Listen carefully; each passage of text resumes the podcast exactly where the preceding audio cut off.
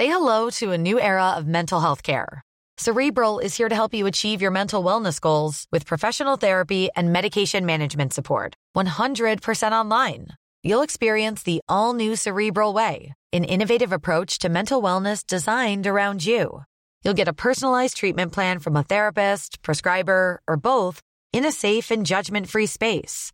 Your Cerebral therapist or prescriber will outline a customized plan with clear milestones along the way so you can get to feeling your best. With Cerebral, you're not alone in your mental health journey. We're here to empower you to live a fulfilling life.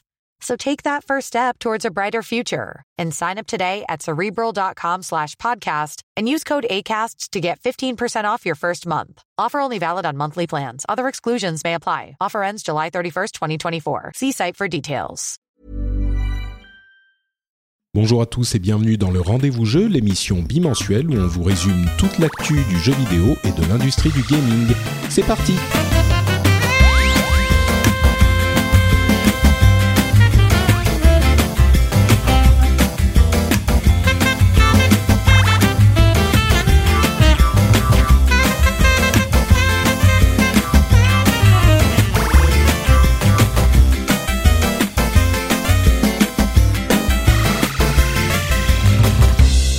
Bonjour à tous et bienvenue dans le rendez-vous jeu. J'ai dit avant de lancer l'enregistrement rendez-vous tech parce que j'ai plus l'habitude. Une, un épisode où on est absent et là ça y est j'ai tout oublié. En plus euh, l'angoisse de mon déménagement qui arrive euh, tout ça c'est tellement de changements. Mais vous savez ce qui ne change pas c'est qu'on est là pour vous parler de jeux vidéo de pour couvrir l'actu et pour couvrir euh, pour cet épisode spécial tout ce qui s'est passé en 2015 ou plutôt ce qu'on a préféré en 2015 et ce qu'on attend le plus en 2016 et qui de meilleur pour m'accompagner dans cette aventure qui couvrira deux années que l'excellent, le bien nommé J.K. Loré. Pourquoi le bien nommé, je sais pas. Le bien nommé, je ne sais pas. Peut-être qu'un jour on aura cette, la réponse à cette question. C'est vrai que je me suis jamais posé la question.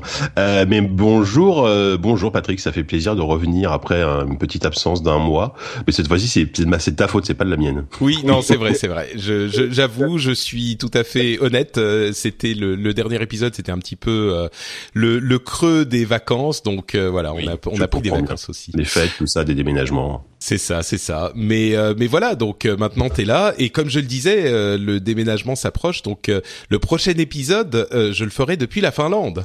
Ouais, c'est fou. effectivement. Et tu vas m'inviter une semaine en Finlande pour qu'on le fasse. C'est ce que tu m'as Exactement, c'est ça. Voilà. Euh, tu, tu sais, je sais que tu es journaliste, donc t'apprécieras le voyage payé avec euh, billets d'avion, hôtel, spa. Euh, bah, voilà, tu vois. Je veux dire, t'as as été RP pendant des années, donc tu sais ce que c'est que de journaliste. Hein, donc bon. Bon, un autre qui connaît bien le dur métier de journaliste, c'est Bruno Penn qui nous rejoint. Comment ça va, Bruno?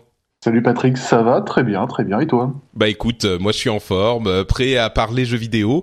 Et toi, tu effectivement, tu connais bien euh, tout cet univers, et mieux que n'importe qui d'autre, puisque tu es le rédacteur en chef d'un magazine de jeux vidéo. Et ça, c'est la classe. Alors mieux que n'importe qui d'autre, je pense qu'on peut le dire, c'est exactement ça. euh, oui, oui, bah, je travaille toujours sur JV, qui est un magazine un peu culturel sur le jeu vidéo. Et puis voilà, on en est au numéro 27 maintenant. Ça, ça, ça, ça va vite ça grandit tellement, ça pousse tellement vite ces petites choses. Très bien. Bah écoute, merci de revenir dans le dans le rendez-vous jeu. Et donc comme je l'évoquais euh, dans l'intro, on va parler des jeux de 2015 et on va aussi parler des jeux de 2016. En fait, on va plutôt se concentrer sur 2016 quand même. Euh, mais je voulais euh, avant de nous épancher, nous étendre sur 2016 et ce qu'on attend le plus, parler un petit peu de ce qu'on a préféré en 2015 parce que c'était une année assez riche en jeux vidéo et euh, plutôt positif, je pense. Et donc voilà, on va faire un, mini bilan. Alors, ce que je vous propose de, faire, c'est qu'on va chacun donner les trois jeux qui nous ont euh, le plus plu en 2015 parce que on peut pas vraiment parler, je crois, des meilleurs jeux de telle ou telle année, c'est vraiment compliqué. Et D'ailleurs, à ce propos, tiens, j'en parlais dans la version anglaise de l'émission, mais moi, j'ai un petit peu l'impression que dans le jeu vidéo, on a beaucoup plus de mal à trouver des, consensus universels que dans le cinéma. Et je me, c'est quelqu'un, euh, je crois que c'est Guillaume sur Twitter qui me faisait remarquer que tous les jeux des, des top 10 euh, des, des magazines de jeux vidéo, moi je les c'était pas mes jeux préférés en fait. Et euh, je sais pas, il y a, y a beaucoup de jeux super bons et il y a plein de gens qui aiment beaucoup plein de jeux en reconnaissant les qualités des autres. Mais j'ai l'impression que dans le cinéma, t'en as genre, allez, 5 sur lesquels tout le monde s'accorde à dire ouais c'était quand même un petit peu le meilleur de l'année. Et en jeu vidéo, t'en as genre 20 quoi. Je sais pas si ça bah, résonne euh, pour vous. Ouais, c'est, c'est peut-être tout simplement parce que la variété, enfin, aujourd'hui peut-être il y a une variété d'offres dans le jeu vidéo et d'expériences euh, qui est peut-être plus importante qu'au cinéma, tout simplement. Sauf évidemment si on s'intéresse au vraiment au cinéma, je sais pas, d'arrêt d'essai ou des trucs vraiment un peu plus. Euh... Enfin, disons que par exemple, enfin l'équivalent de la du cinéma d'arrêt d'essai, par exemple, chez nous, ça va que ça va être l'indé, on va dire. Sauf que l'indé, je trouve, a un rayonnement euh, auprès du grand public qui est plus important, le jeu indé qui est plus important que le cinéma d'arrêt d'essai du côté du cinéma. Donc du coup, ça permet d'étendre un peu la, la vision qu'on a euh, je pense, de l'autre des, des œuvres. Ouais, je crois que c'est c'est une bonne explication effectivement. C'est pas qu'il y a pas d'indé ou de film d'auteur, mais euh, c'est que dans le cinéma c'est beaucoup plus niche, alors que l'indé dans le jeu vidéo c'est, euh, enfin tu peux pas passer à côté si tu t'intéresses un tout petit peu bah, voilà, aux médias quoi. Hmm.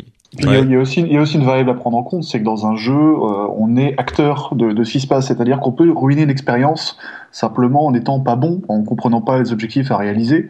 Euh, ce qui fait qu'un très bon jeu, par exemple Bloodborne, peut être complètement rédhibitoire pour quelqu'un qui ne sera pas euh, euh, au niveau, qui sera pas sensible à la difficulté dans un jeu. Alors qu'au cinéma, l'expérience est quand même beaucoup plus pensée de A à Z par le réalisateur, enfin en théorie, on espère. Euh, ce, ce, qui fait parfois on se demande. Hein, mais... Ce qui fait que l'œuvre est censée être un petit peu plus universellement maîtrisée, ce qui n'est pas toujours le cas, mais il y a quand même une espèce de, de, de difficulté supplémentaire pour le jeu vidéo à faire consensus au sein des joueurs à ce niveau-là. Ah, c'est pas faux, ouais, ouais. Non, j'aime bien vos explications, j'approuve. Merci beaucoup. Vous, vous êtes euh, des, des vrais professionnels, ça se sent. Eh bah ouais.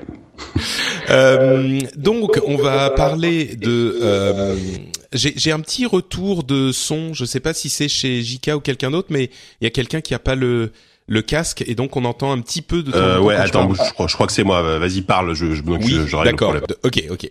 Donc, euh, bah, ce que je vais faire, c'est que je vais. Je vais vous lister très rapidement les trois jeux que j'ai préférés cette année et j'ai même une petite mention spéciale que je vais expliquer.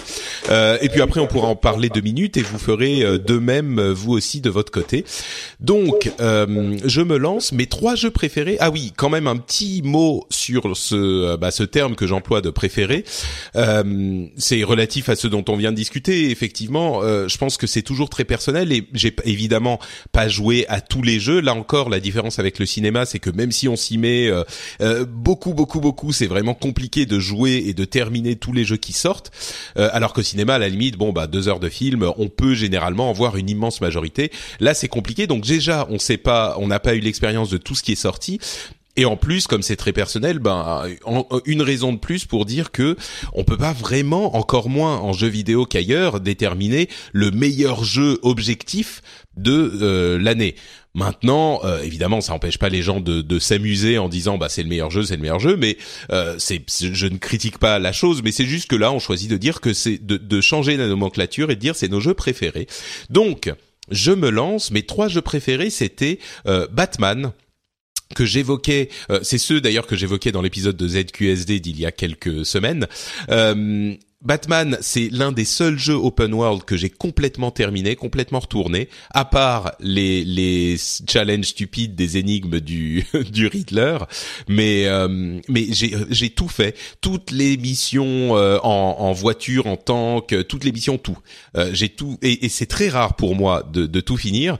Donc vraiment, c'est un jeu que j'ai adoré et c'était pas une surprise parce que j'avais adoré toute la série des Arkham par peut-être Origin qui était un petit peu à part. Donc euh, certainement l'un de mes jeux préférés de l'année. Euh, ensuite, euh, un jeu qui ne surprendra absolument personne qui écoute cette émission, Destiny the Taken King, que je considère comme un jeu à part. J'y ai, passé, je sais pas, un mois et demi, deux mois où je ne faisais que ça. C'était matin, midi et soir. C'était tout le temps Destiny, Destiny, et, et je j'étais complètement obsédé et je trouvais l'expérience, contrairement en fait à Destiny original de l'année dernière ou enfin de l'année d'avant où c'était un petit peu euh, j'adore Destiny mais je m'en excuse parce que je comprends que c'est pas que c'est un jeu qui a énormément de lacunes. Euh, là je trouve que pour ce qu'il est, si on accepte ce qu'il essaye de faire, il était quasiment parfait dans ce qu'il essayait d'accomplir, c'est-à-dire un jeu de tir avec euh, beaucoup de rejouabilité peu de d'expérience solo, mais quand même, il en a ajouté pas mal avec The Taken King, mais beaucoup de rejouabilité et puis un plaisir continuellement continuellement renouvelé de euh, se plonger dans cette dans cette mécanique parfaite de jeu de tir, donc euh, The Taken King. Et puis une surprise Dragon Quest Heroes que j'ai adoré qui m'a ouvert à l'univers de Dragon Quest, euh, qui était un jeu euh, surprise effectivement, comme je le disais, que plusieurs personnes ont euh, m'ont conseillé et qui au final était un vrai plaisir de jeu. Là aussi, euh, c'est un jeu très simple, très cru, où on a uniquement le gameplay. Il y a très peu d'histoires ou des histoires euh, qui n'ont aucun sens, euh, qui n'ont pas d'intérêt en tout cas, euh, très peu d'à côté. C'est juste des combats, des batailles, cette sorte de Sangoku Muso, le, Romance of Three Kingdoms, qui là encore vous sont offertes comme un, une, une friandise permanente en fait. C'est du, du sucre, c'est une, une un gâteau et il n'y a pas la partie il faut manger les légumes ou il y a le truc qu'on n'aime pas. C'est juste que du gâteau tout le temps. Donc si c'est truc, ça peut ça peut vous plaire. Euh, d'autant plus que le prochain a été annoncé pour euh, c'était quand j'avais j'avais la date euh, pour le 27 mai au Japon.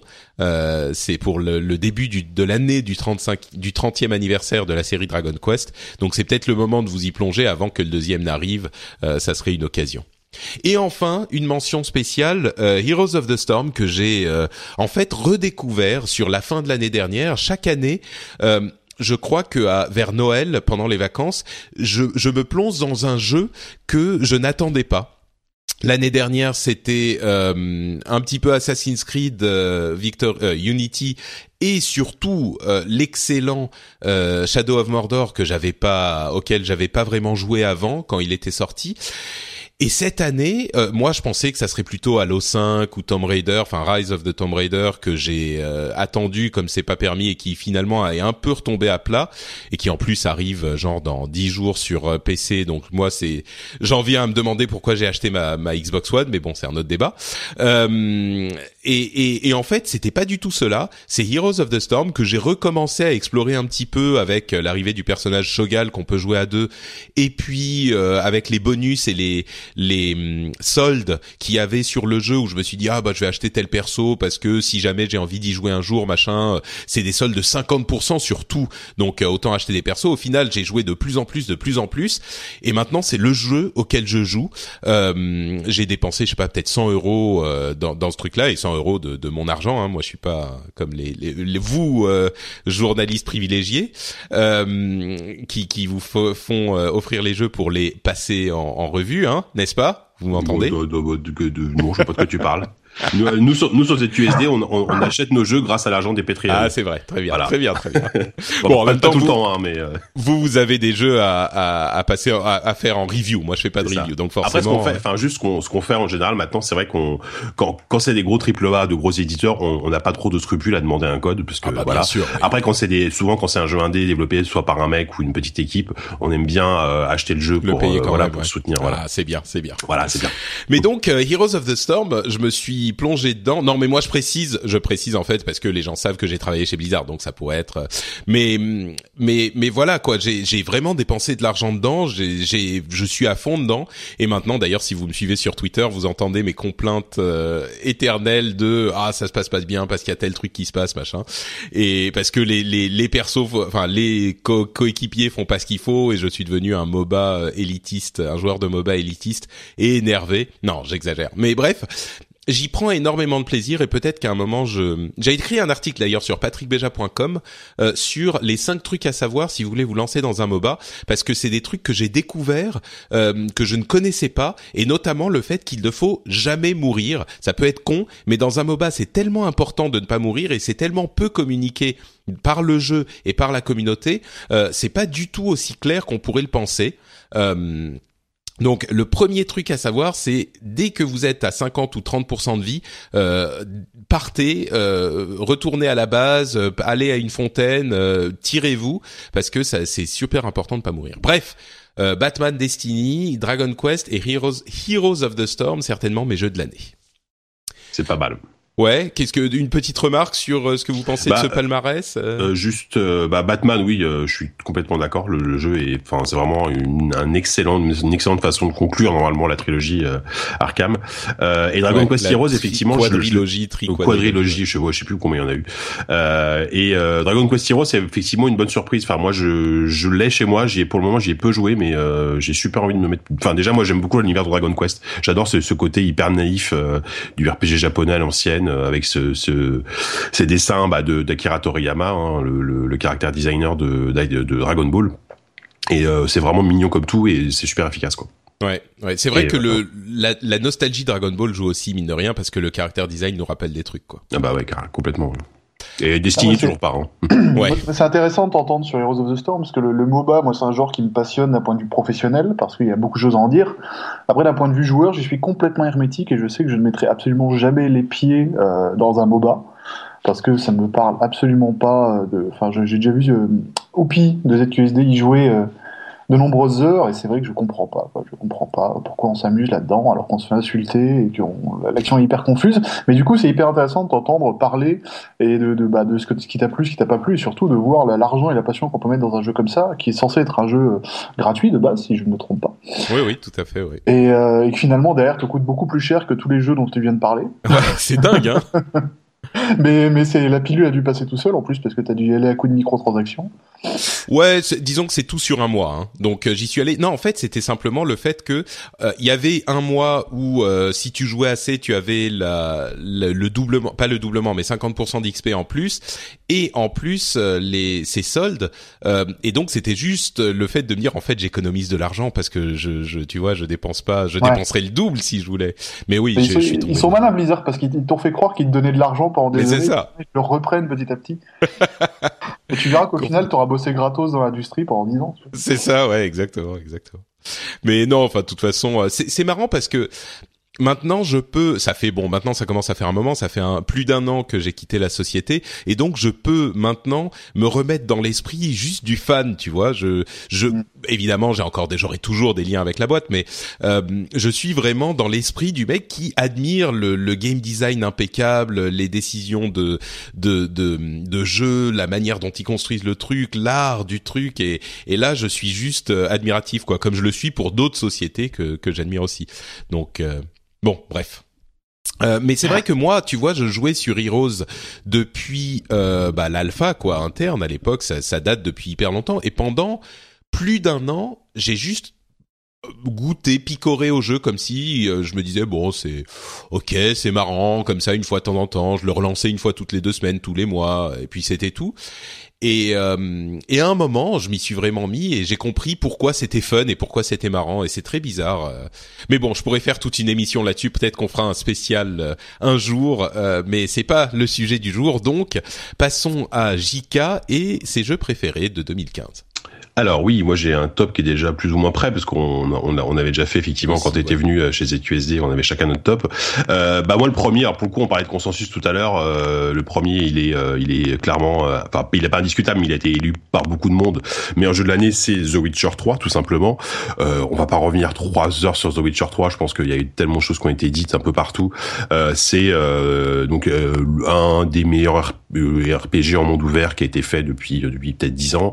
Euh, c'est euh, un univers. Enfin, c'est en fait ils arrivent à marier un, un très, très un monde ouvert immense, énormément de d'objectifs secondaires, de choses à faire comme le peut, peut le faire depuis très longtemps euh, euh, Ubisoft ou, euh, ou Rockstar, et ils parviennent à, à- avec un niveau d'écriture en plus à, à mélanger un niveau d'écriture euh, vraiment très très bon.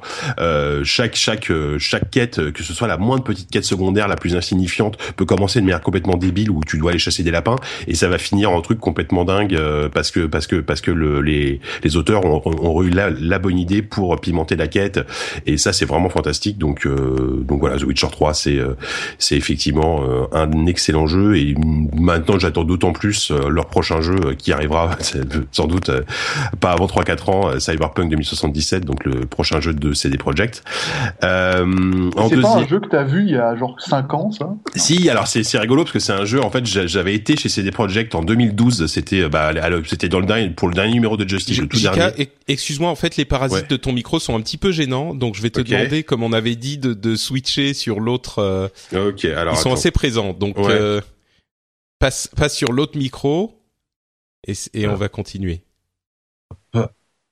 Euh, Est-ce qu'on entend là? Oui, on t'entend. Bon, c'est un petit peu moins, Bon, bah, c'est voilà. un petit peu moins euh, bon, mais mais au moins il y a pas les parasites. Donc euh, vas-y, Plus continue. grave que d'habitude. Ok, euh, donc euh, je parlais de quoi? Donc oui, donc The Witcher 3. Oui, oui, donc effectivement, j'avais été voir le jeu il y a en, enfin je- non, en- rapidement sur Cyberpunk, toute petite parenthèse. Euh, j'avais été chez CD Projekt donc en 2012, euh, avant même que The Witcher 3 soit annoncé. Donc ils avaient déjà, faut, faut pas oublier qu'ils avaient annoncé ce jeu avant euh, avant The Witcher 3. Et euh, j'avais été pour pour voir Cyberpunk, sauf que je n'ai pas vu Cyberpunk, je n'ai absolument rien vu du jeu. Euh, j'ai juste vu peut-être euh, un ou deux artworks inédits et j'ai fait des interviews et c'est tout.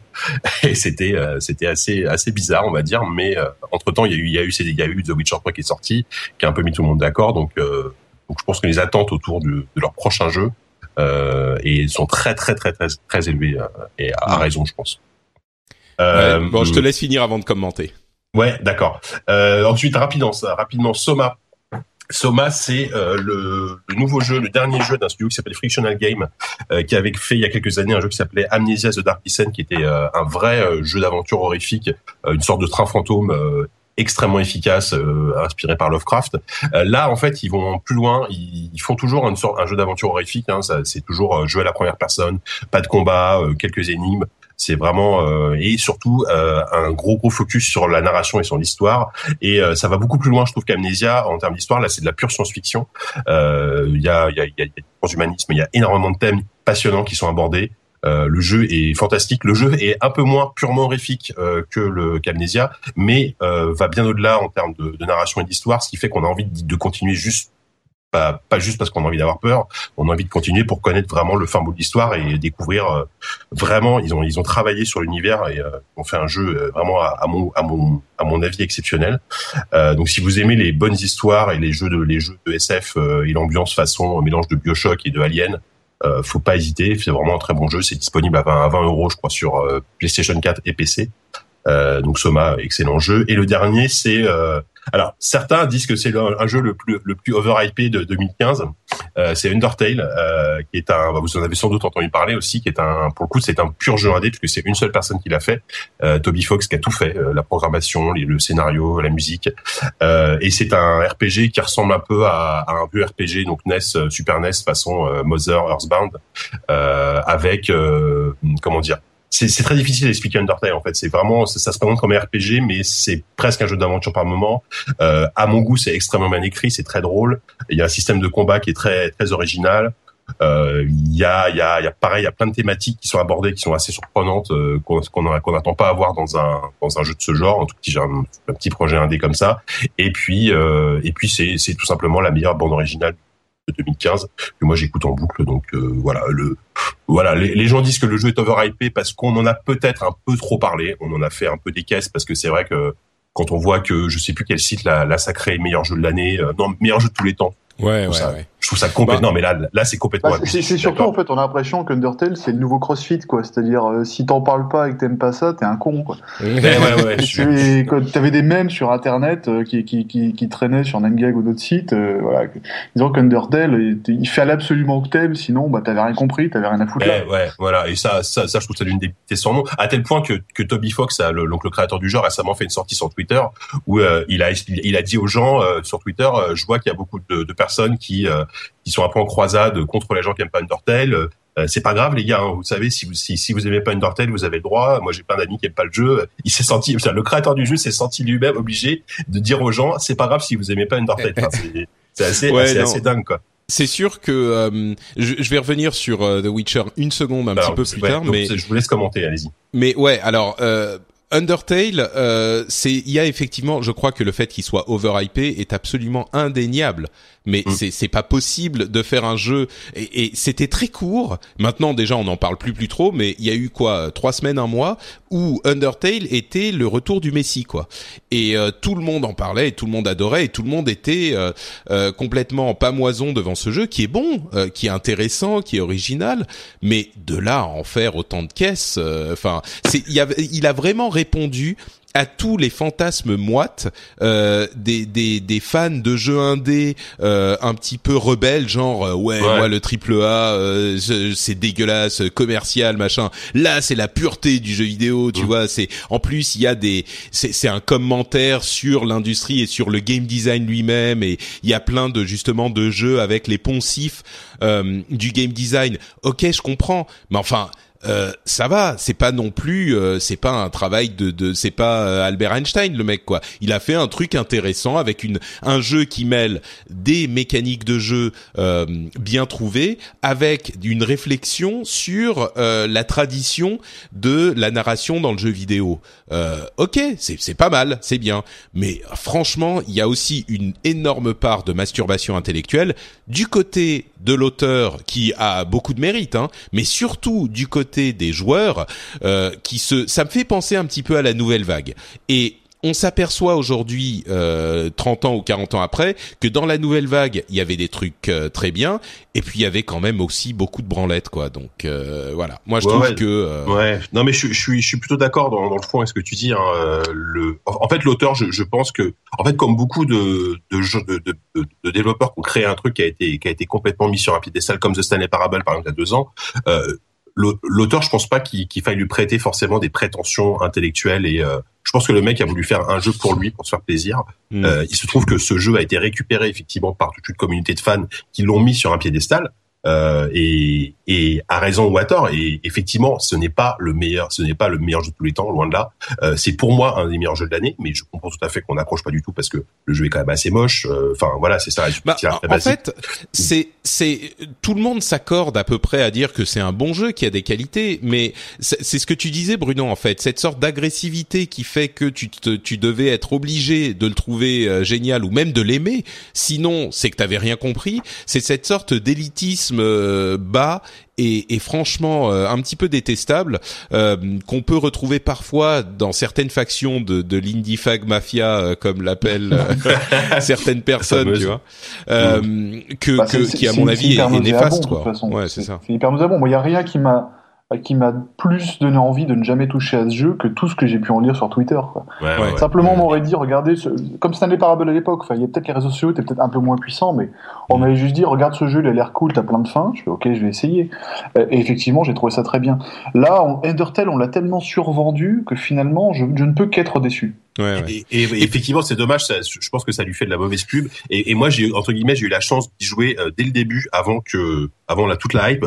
Et je me suis voilà, j'ai passé. Non, mais c'est vrai, c'est con, mais ça fait un peu hipster ce que je dis. Mais, mais euh, et du coup, je pense que j'ai une expérience qui était, qui était vierge, qui était pas du tout influencée parce que, parce que, parce que on pouvait dire sur les réseaux sociaux, etc.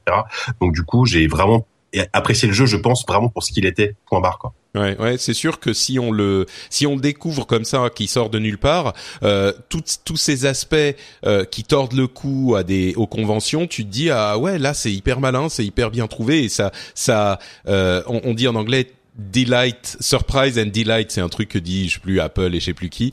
Euh, et, et c'est vrai que ça marche quoi. T'es surpris et, et c'est c'est ravissant en fait ce, ce, genre mm. de truc. Ça te ravit. Exactement. Mais bon, voilà. Mais, mais c'est mais c'est un bon jeu. Hein. Il y a, je pense qu'il y a aucun doute là-dessus. C'est juste que la overhypé, il y a aucun doute non plus à mon sens. Euh, et The Witcher 3, en fait, moi, je l'attendais avec beaucoup d'impatience et en fait, euh, j'y ai joué, je sais pas, peut-être 5-6 heures.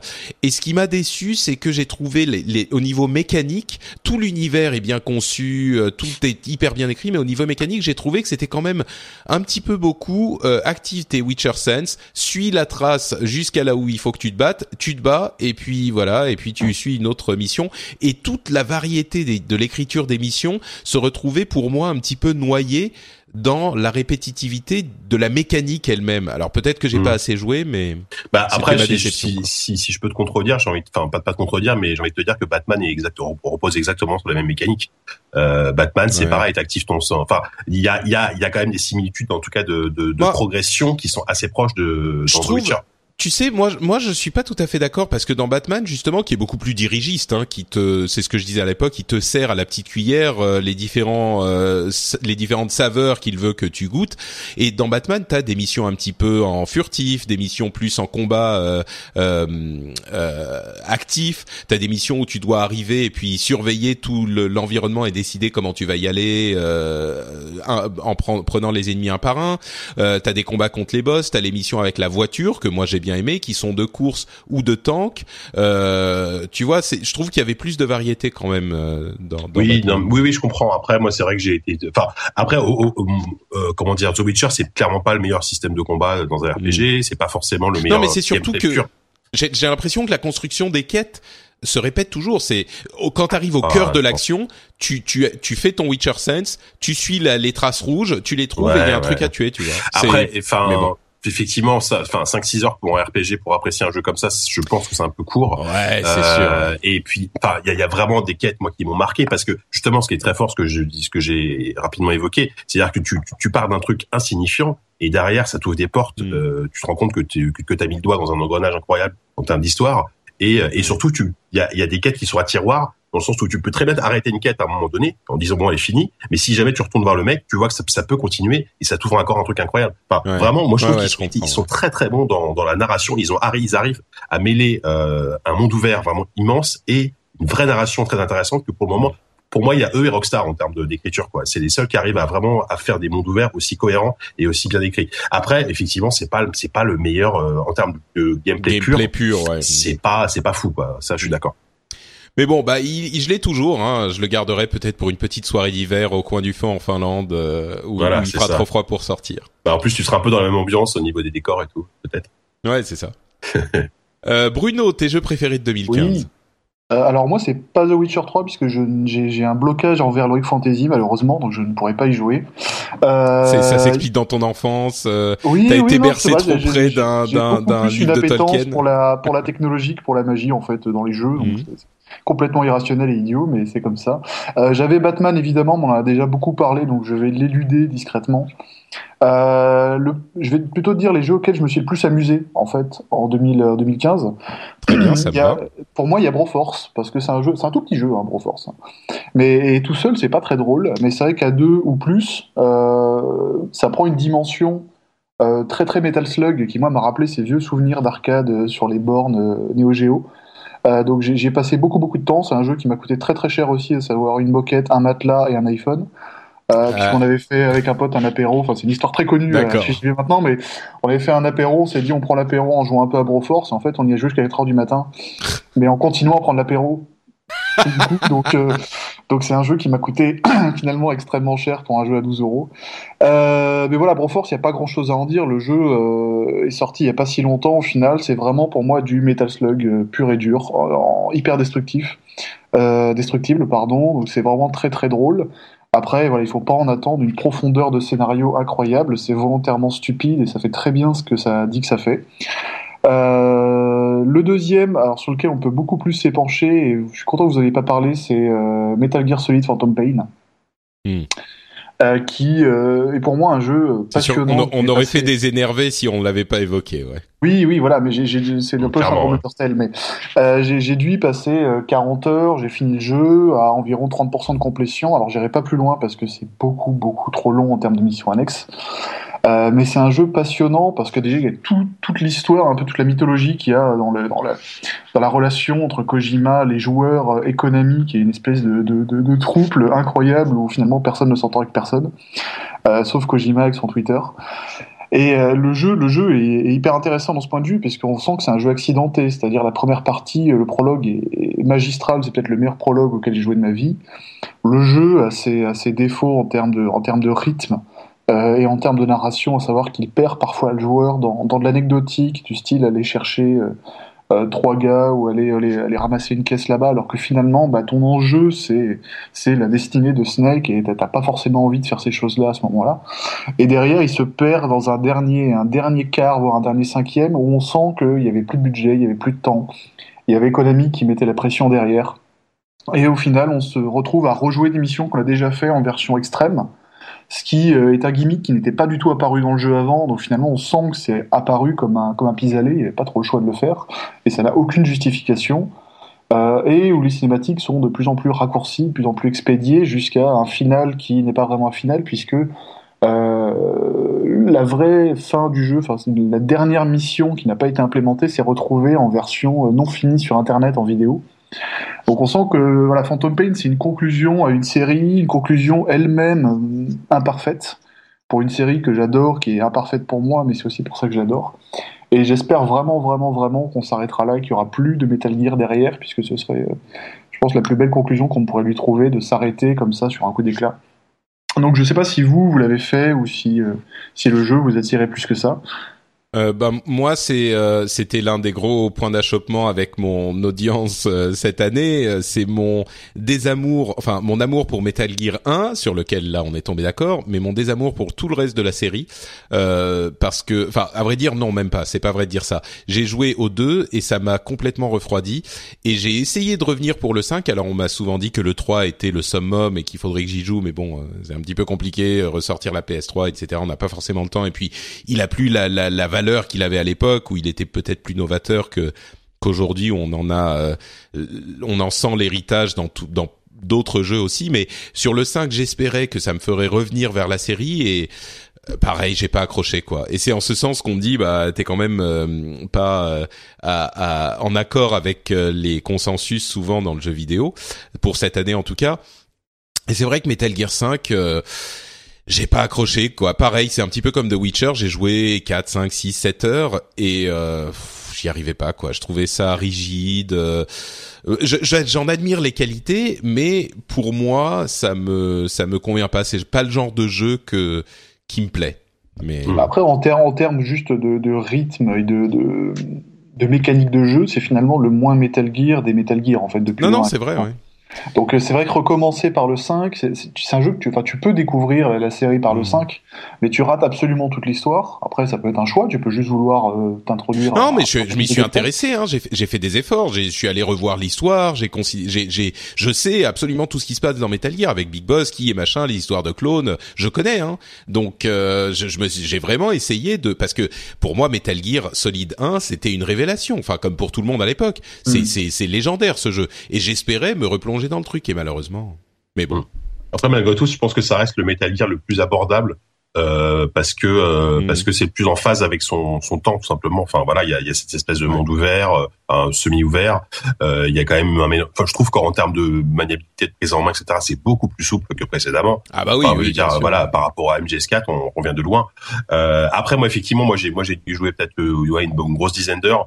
au bout d'un moment, ça m'a un peu tombé des mains parce que la répétitivité finalement des objectifs et des décors et puis je suis pas suffisamment euh, fan de l'univers justement euh, pour pour vraiment me plonger dedans. Après, je suis d'accord avec Bruno, le, le, prologue est, est incroyable. Enfin, c'est effectivement euh, peut-être un, des meilleurs prologues de tous les temps.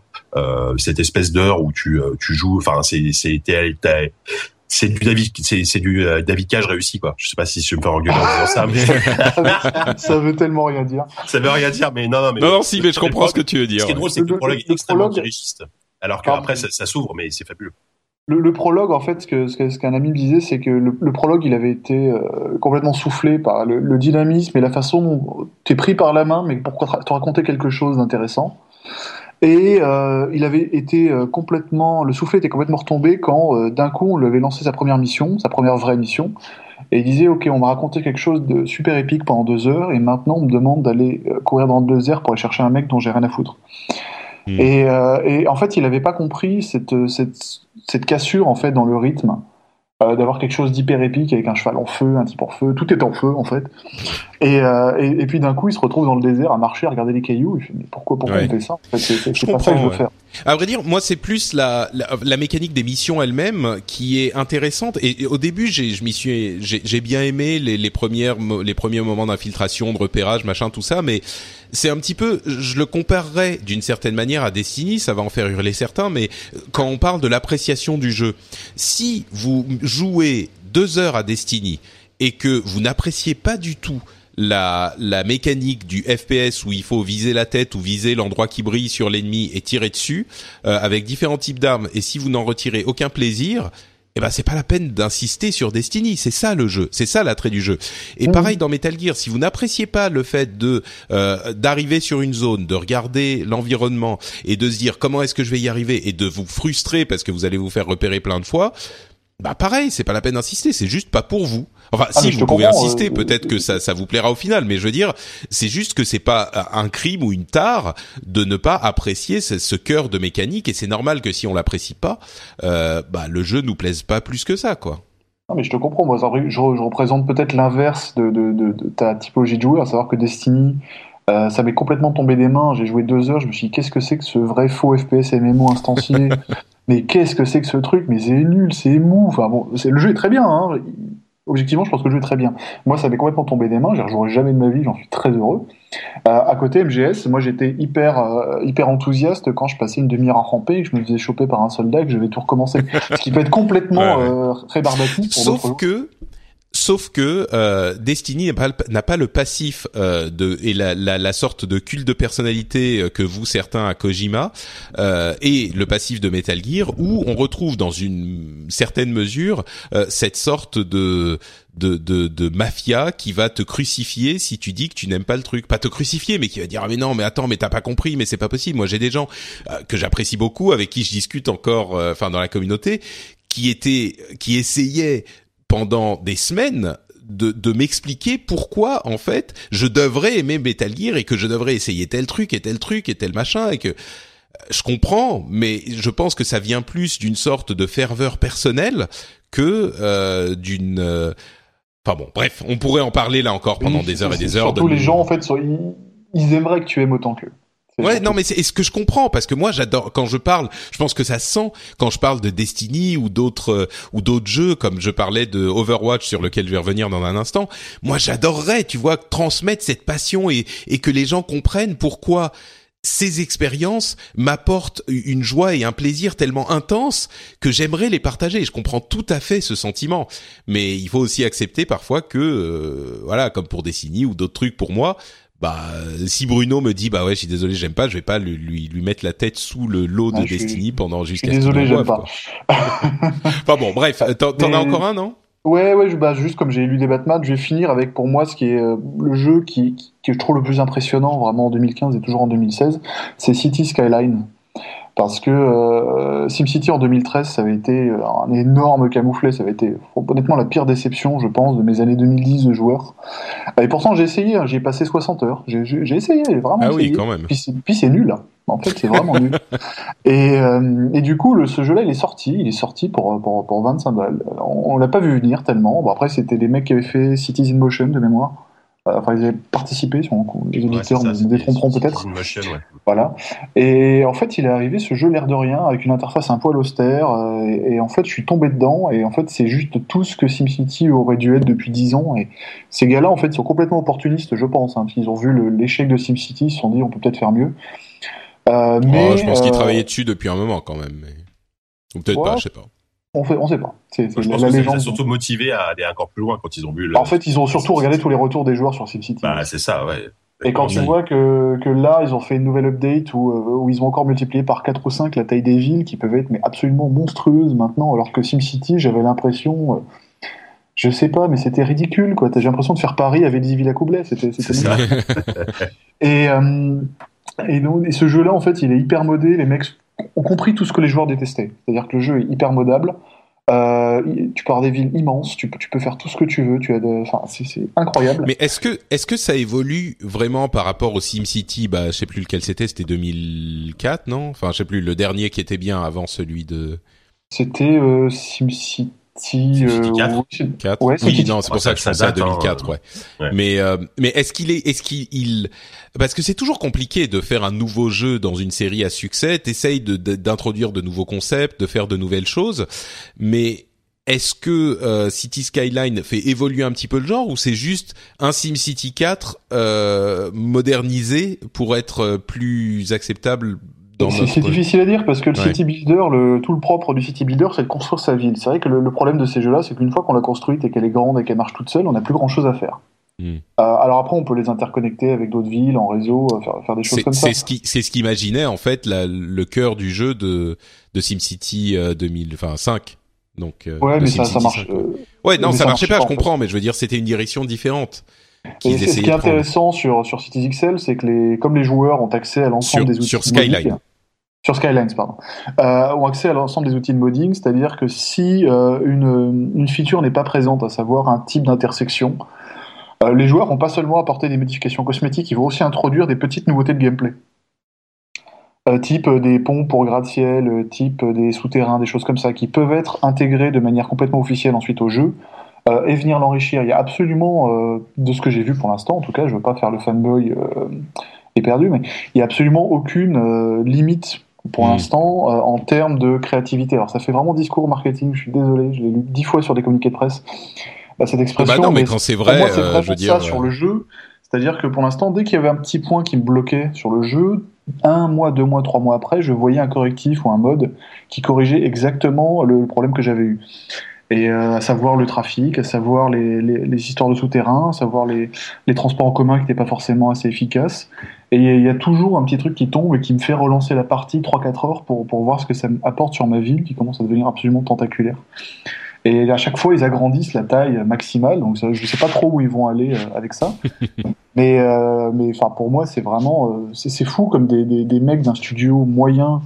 Bon, il y, y, a Focus derrière de mémoire, euh, mais un studio qui est pas gigantesque arrive à réaliser tout ce qu'un géant comme EA et comme Maxis n'a pas su faire en fait. C'est cette démarche-là en fait qui que je trouve passionnante. C'est comment on peut être un, énorme développeur, un énorme éditeur et arriver à se planter sur une licence qu'on a créée et d'avoir un petit gars à côté, un petit entre guillemets, euh, qui réussit tout ce que toi tu as échoué à, construire. Hmm. Ouais, c'est une réflexion qui est toujours intéressante et euh, c'est vraiment là. Il y a énormément de raisons, je suis sûr. Peut-être d'une part le fait que euh, bah, les gars de, de Maxis euh, ont essayé de faire quelque chose de vraiment différent d'apporter parce que oui les villes étaient trop petites mais l'idée était de les interconnecter avec les villes des autres joueurs etc il y avait énormément de de d'aspects du jeu qui étaient euh, conditionné par cette euh, chose-là. Et évidemment, il y a certainement, enfin, on ne sait pas, mais on peut tout à fait imaginer qu'il y a eu aussi des contraintes euh, corporate qui sont descendues d'IA, qui ont fait qu'ils ont peut-être pas voulu faire exactement ce qu'ils voulaient faire. C'est possible aussi. Euh, mais dans tous les cas, on est toujours plus à l'aise pour faire du. c'est le l'entraîneur, enfin, comme on dit en foot, la, la, la France a 60 millions d'entraîneurs.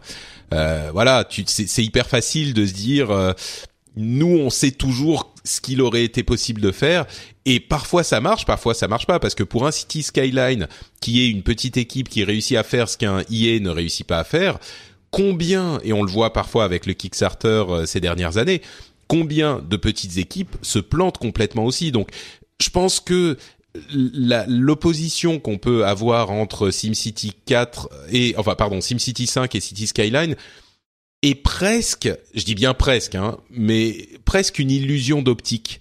Parce que ces deux jeux qui sont effectivement dans le même genre, un réussi, un réussit pas bien, mais ça veut pas forcément dire que un petit développeur va réussir mieux qu'un gros. C'est juste qu'il n'y a, a, pas les mêmes contraintes, il n'y a pas les mêmes conditions, et puis parfois ça marche dans l'un, parfois ça marche dans l'autre. Clairement, ils sont complètement plantés sur SimCity 5.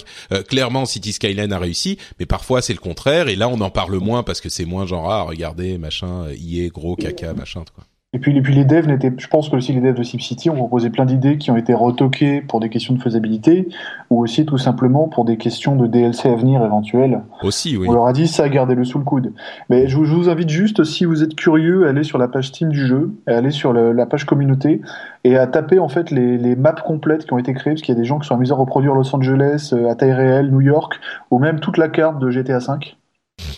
Et donc, ce qui montre quand même les possibilités en termes de taille qu'on peut faire avec ce jeu, qui est pour moi, le, franchement, peut-être le meilleur jeu de gestion de 2015, mmh. voire de 2016, vu que les mises à jour continuent. Bon, bah écoute, merci beaucoup et merci à tous les deux pour ces jeux de 2015. Eh Finalement, on a fait euh, très très long sur 2015, mais je pense que 2016 du coup euh, sera tout aussi passionnant. Moi, euh, je, je, peux faire une micro ah oui, bien sûr, bien sûr. en fait, je me rends compte que j'ai que, j'ai fait un top 3 purement PC, mais que en fait, il y en a un que je pense qu'il serait, je sais pas s'il serait numéro 1, mais il serait dans mon top 3, c'est Bloodborne. voilà, Bloodborne juste parce que l'univers complètement fou, euh, parce que euh, jeu plus abordable en termes de prise en main et moins lourd que Dark Souls. Donc euh, je précise que c'est un action RPG fait par le studio qui a fait Dark Souls, donc un, un jeu très difficile, ça on va pas se mentir. mais voilà, tellement euh, incroyable en termes d'univers et en termes de direction artistique que euh, que tu peux passer outre le côté un peu euh, enfin pas rugueux mais punitif du jeu pour accrocher. Après, il faut rentrer dedans. Je sais que toi, Patrick, par exemple, t'avais pas, c'était pas trop ta, ta cam non plus. Non, c'est vrai que bah, j'y ai joué. Hein. J'ai apprécié certains certains aspects du jeu. Je comprends un petit peu pourquoi euh, les gens l'apprécient. Moi, c'est pas ma cam, mais j'en garde quand même encore aujourd'hui quelques souvenirs euh, euh, intéressés. C'est juste que c'est un peu trop quoi. C'est un peu trop de dédication euh, pour moi. Je, je l'aime pas assez pour me pour me me dédier à autant qu'il faudrait. tu vois, euh, Mais je dis même pas m'infliger. Je dis même pas m'infliger parce que contrairement à ce que j'avais pensé, euh, c'était pas si frustrant que ça une fois que tu comprenais la mécanique. Ouais, ça. Mais mais par contre, ça reste très dur. Et mmh. c'est ça qui est un petit peu et, et à vrai dire, euh, là encore, peut-être que je vais faire hurler des fans, mais je trouvais ça un poil. Euh, une fois que t'as compris la mécanique, tu finis. C'est quoi le le père Gascogne, Gascogne, je sais plus quoi. Oui, euh, Gascogne. Mmh. Voilà. Euh, une fois que j'ai je l'ai battu lui, j'avais un tout petit peu l'impression d'avoir fait le tour parce que j'avais été confronté trois, quatre, cinq fois à des, des créatures. Bah je sais, je sais. Non mais pas le tour du jeu, pas du tout le tour du jeu, mais le tour de. J'avais compris ce que c'était que la mécanique et les raisons pour lesquelles les gens l'apprécient. Tu vois ce que je veux dire? Mmh. euh, mmh. C'est-à-dire que t'arrives et t'es confronté à une créature qui va te qui va te battre assez vite si tu comprends pas comment la la euh, l'approcher. Et puis tu vas tu vas y être confronté deux trois quatre fois. Et une fois que tu l'auras fait bah tu vas comprendre et tu vas pouvoir ensuite généralement réussir à la battre sans trop de difficultés. Et cette euh, mécanique je pense que je l'ai compris et, qui était vraiment nouvelle et intéressante, ou en tout cas qu'on n'avait pas vu depuis très très longtemps, depuis des jeux d'arcade millénaires. Euh, et, et c'est un truc qui m'était complètement étranger parce que j'étais passé à côté de la série des Dark Souls. Et là, je pense que je l'avais à peu près compris, je vois à peu près de quoi il s'agit. Donc, c'est en ce sens-là que je m'étais un petit peu familiarisé avec l'esprit. Pourquoi mmh. est-ce que les gens appréciaient? Et j'ai pas eu envie d'aller chercher beaucoup plus loin parce que là encore, c'était pas forcément, ça m'apportait pas à moi le plaisir que ça apportait aux autres. Mais euh, mais voilà, c'était mon mon explication de l'expérience Bloodborne. Mais mais c'était pas euh, un truc qui m'a déplu autant que j'aurais pu le penser quand je dis j'aime pas les expériences frustrantes quoi. Oui oui non mais je te, je te, je te comprends mais enfin il y a il y a des choses enfin moi moi ce qui me pousse à y jouer c'est c'est c'est c'est pas tant le, le, les mécaniques enfin pour moi la mécanique est très bonne et très huilée c'est mm. vraiment cette cette cette, envie de découvrir euh, ce qu'il y a derrière quoi parce que c'est mm. tellement dingue que voilà enfin, c'est c'est pour ça que j'attends bah on en parlera tout à l'heure mais j'attends énormément Dark Souls 3 euh, voilà quoi Effectivement, je comprends tout à fait, ouais.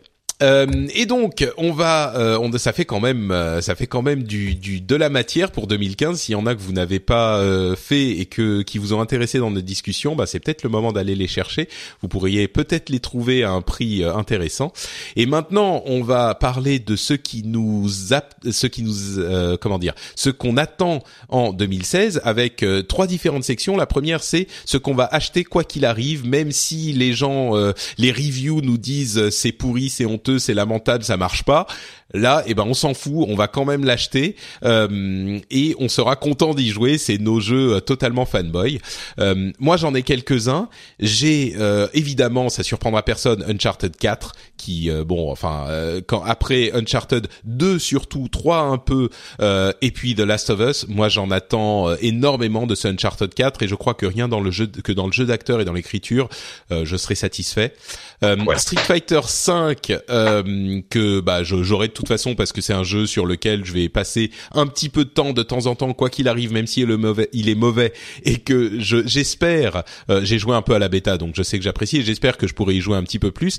Je mets presque dans la même catégorie Tekken 7 et King of Fighters 14 parce que mais ça c'est vraiment parce que je suis un fan de jeux de combat euh, de, de la première heure euh, et que j'ai un petit peu envie de retrouver ces sensations. Mais Street Fighter 5 je pense que ça sera l'ambassadeur du genre et donc je peux pas passer à côté Persona 5 que euh, j'attends énormément parce que j'ai j'ai adoré Persona 4 euh, et c'est un, un truc vraiment à part dans le monde du jeu japonais euh, et, et c'est un, un truc très particulier pour tout un tas de raisons dans lesquelles je pourrais rentrer, mais j'ai acheté par exemple là il y a deux semaines Persona Dancing All Night sur PlayStation Vita Et il y a pas, ça marche avec moi parce que je suis fan du Japon, parce que. euh, mais ces trucs où ils se mettent à danser, et il y a les. Malheureusement, j'ai pas les voix en japonais, donc ça j'étais un petit peu déçu. Mais euh, les, les- le jeu, euh, cet univers euh, japonais un petit peu couillon et en même temps très recherché et très rare pour les jeux japonais, très respectueux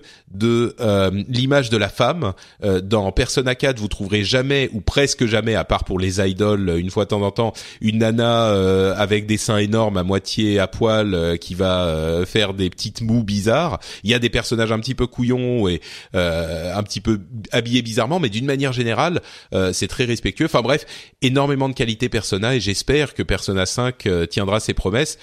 Et j'espère aussi qu'il sortira en 2016 parce que en 2016 parce que oui c'est il a été tellement décalé. Bon, espérons qu'il arrivera euh, en, au Japon en 2016 c'est à peu près acquis. En Europe euh, pas trop longtemps après. Euh, et ma mention spéciale là encore euh, Overwatch que je pourrais mettre en jeu de l'année euh, 2015 aussi et je sais que c'est une bêta et je sais qu'il y a rien de euh, de, de c'est pas la version définitive du tout il manque plein de choses mais j'y ai passé tellement de temps. Je crois qu'Overwatch c'est le jeu sur lequel j'ai passé le plus de temps de l'année. Pendant le, le temps de la bêta, euh, je ne faisais que ça. J'y étais tout le temps, tout le temps, et euh, enfin que je veux dire pendant mes périodes de jeu, euh, je, je faisais que ça et j'adorais chaque moment. Et il y a tellement de qualités, tellement de trucs à découvrir. Euh, et pourtant c'est un jeu complètement con. C'est du FPS en compétitif. Il y a 8 cartes, euh, 20 personnages, 21 personnages et un bouton play et c'est tout. Et j'y ai passé énormément de temps. Donc déjà je l'adore. Je pense que quand la bêta va revenir, je vais euh, essayer de. Enfin, je serai sans doute en Finlande, mais je vais faire tout tout mon possible pour y passer autant de temps possible. Euh, et, enfin, je sais pas. C'est c'est Overwatch, c'est un truc qui m'a complètement happé. Du coup, est-ce que tu n'auras pas l'impression, quand jeu sortira, d'en avoir déjà fait le tour? Bah je crois pas parce que là il me manque quoi. Là je suis, Ouais. tu vois, je suis encore, euh, je regarde des vidéos sur.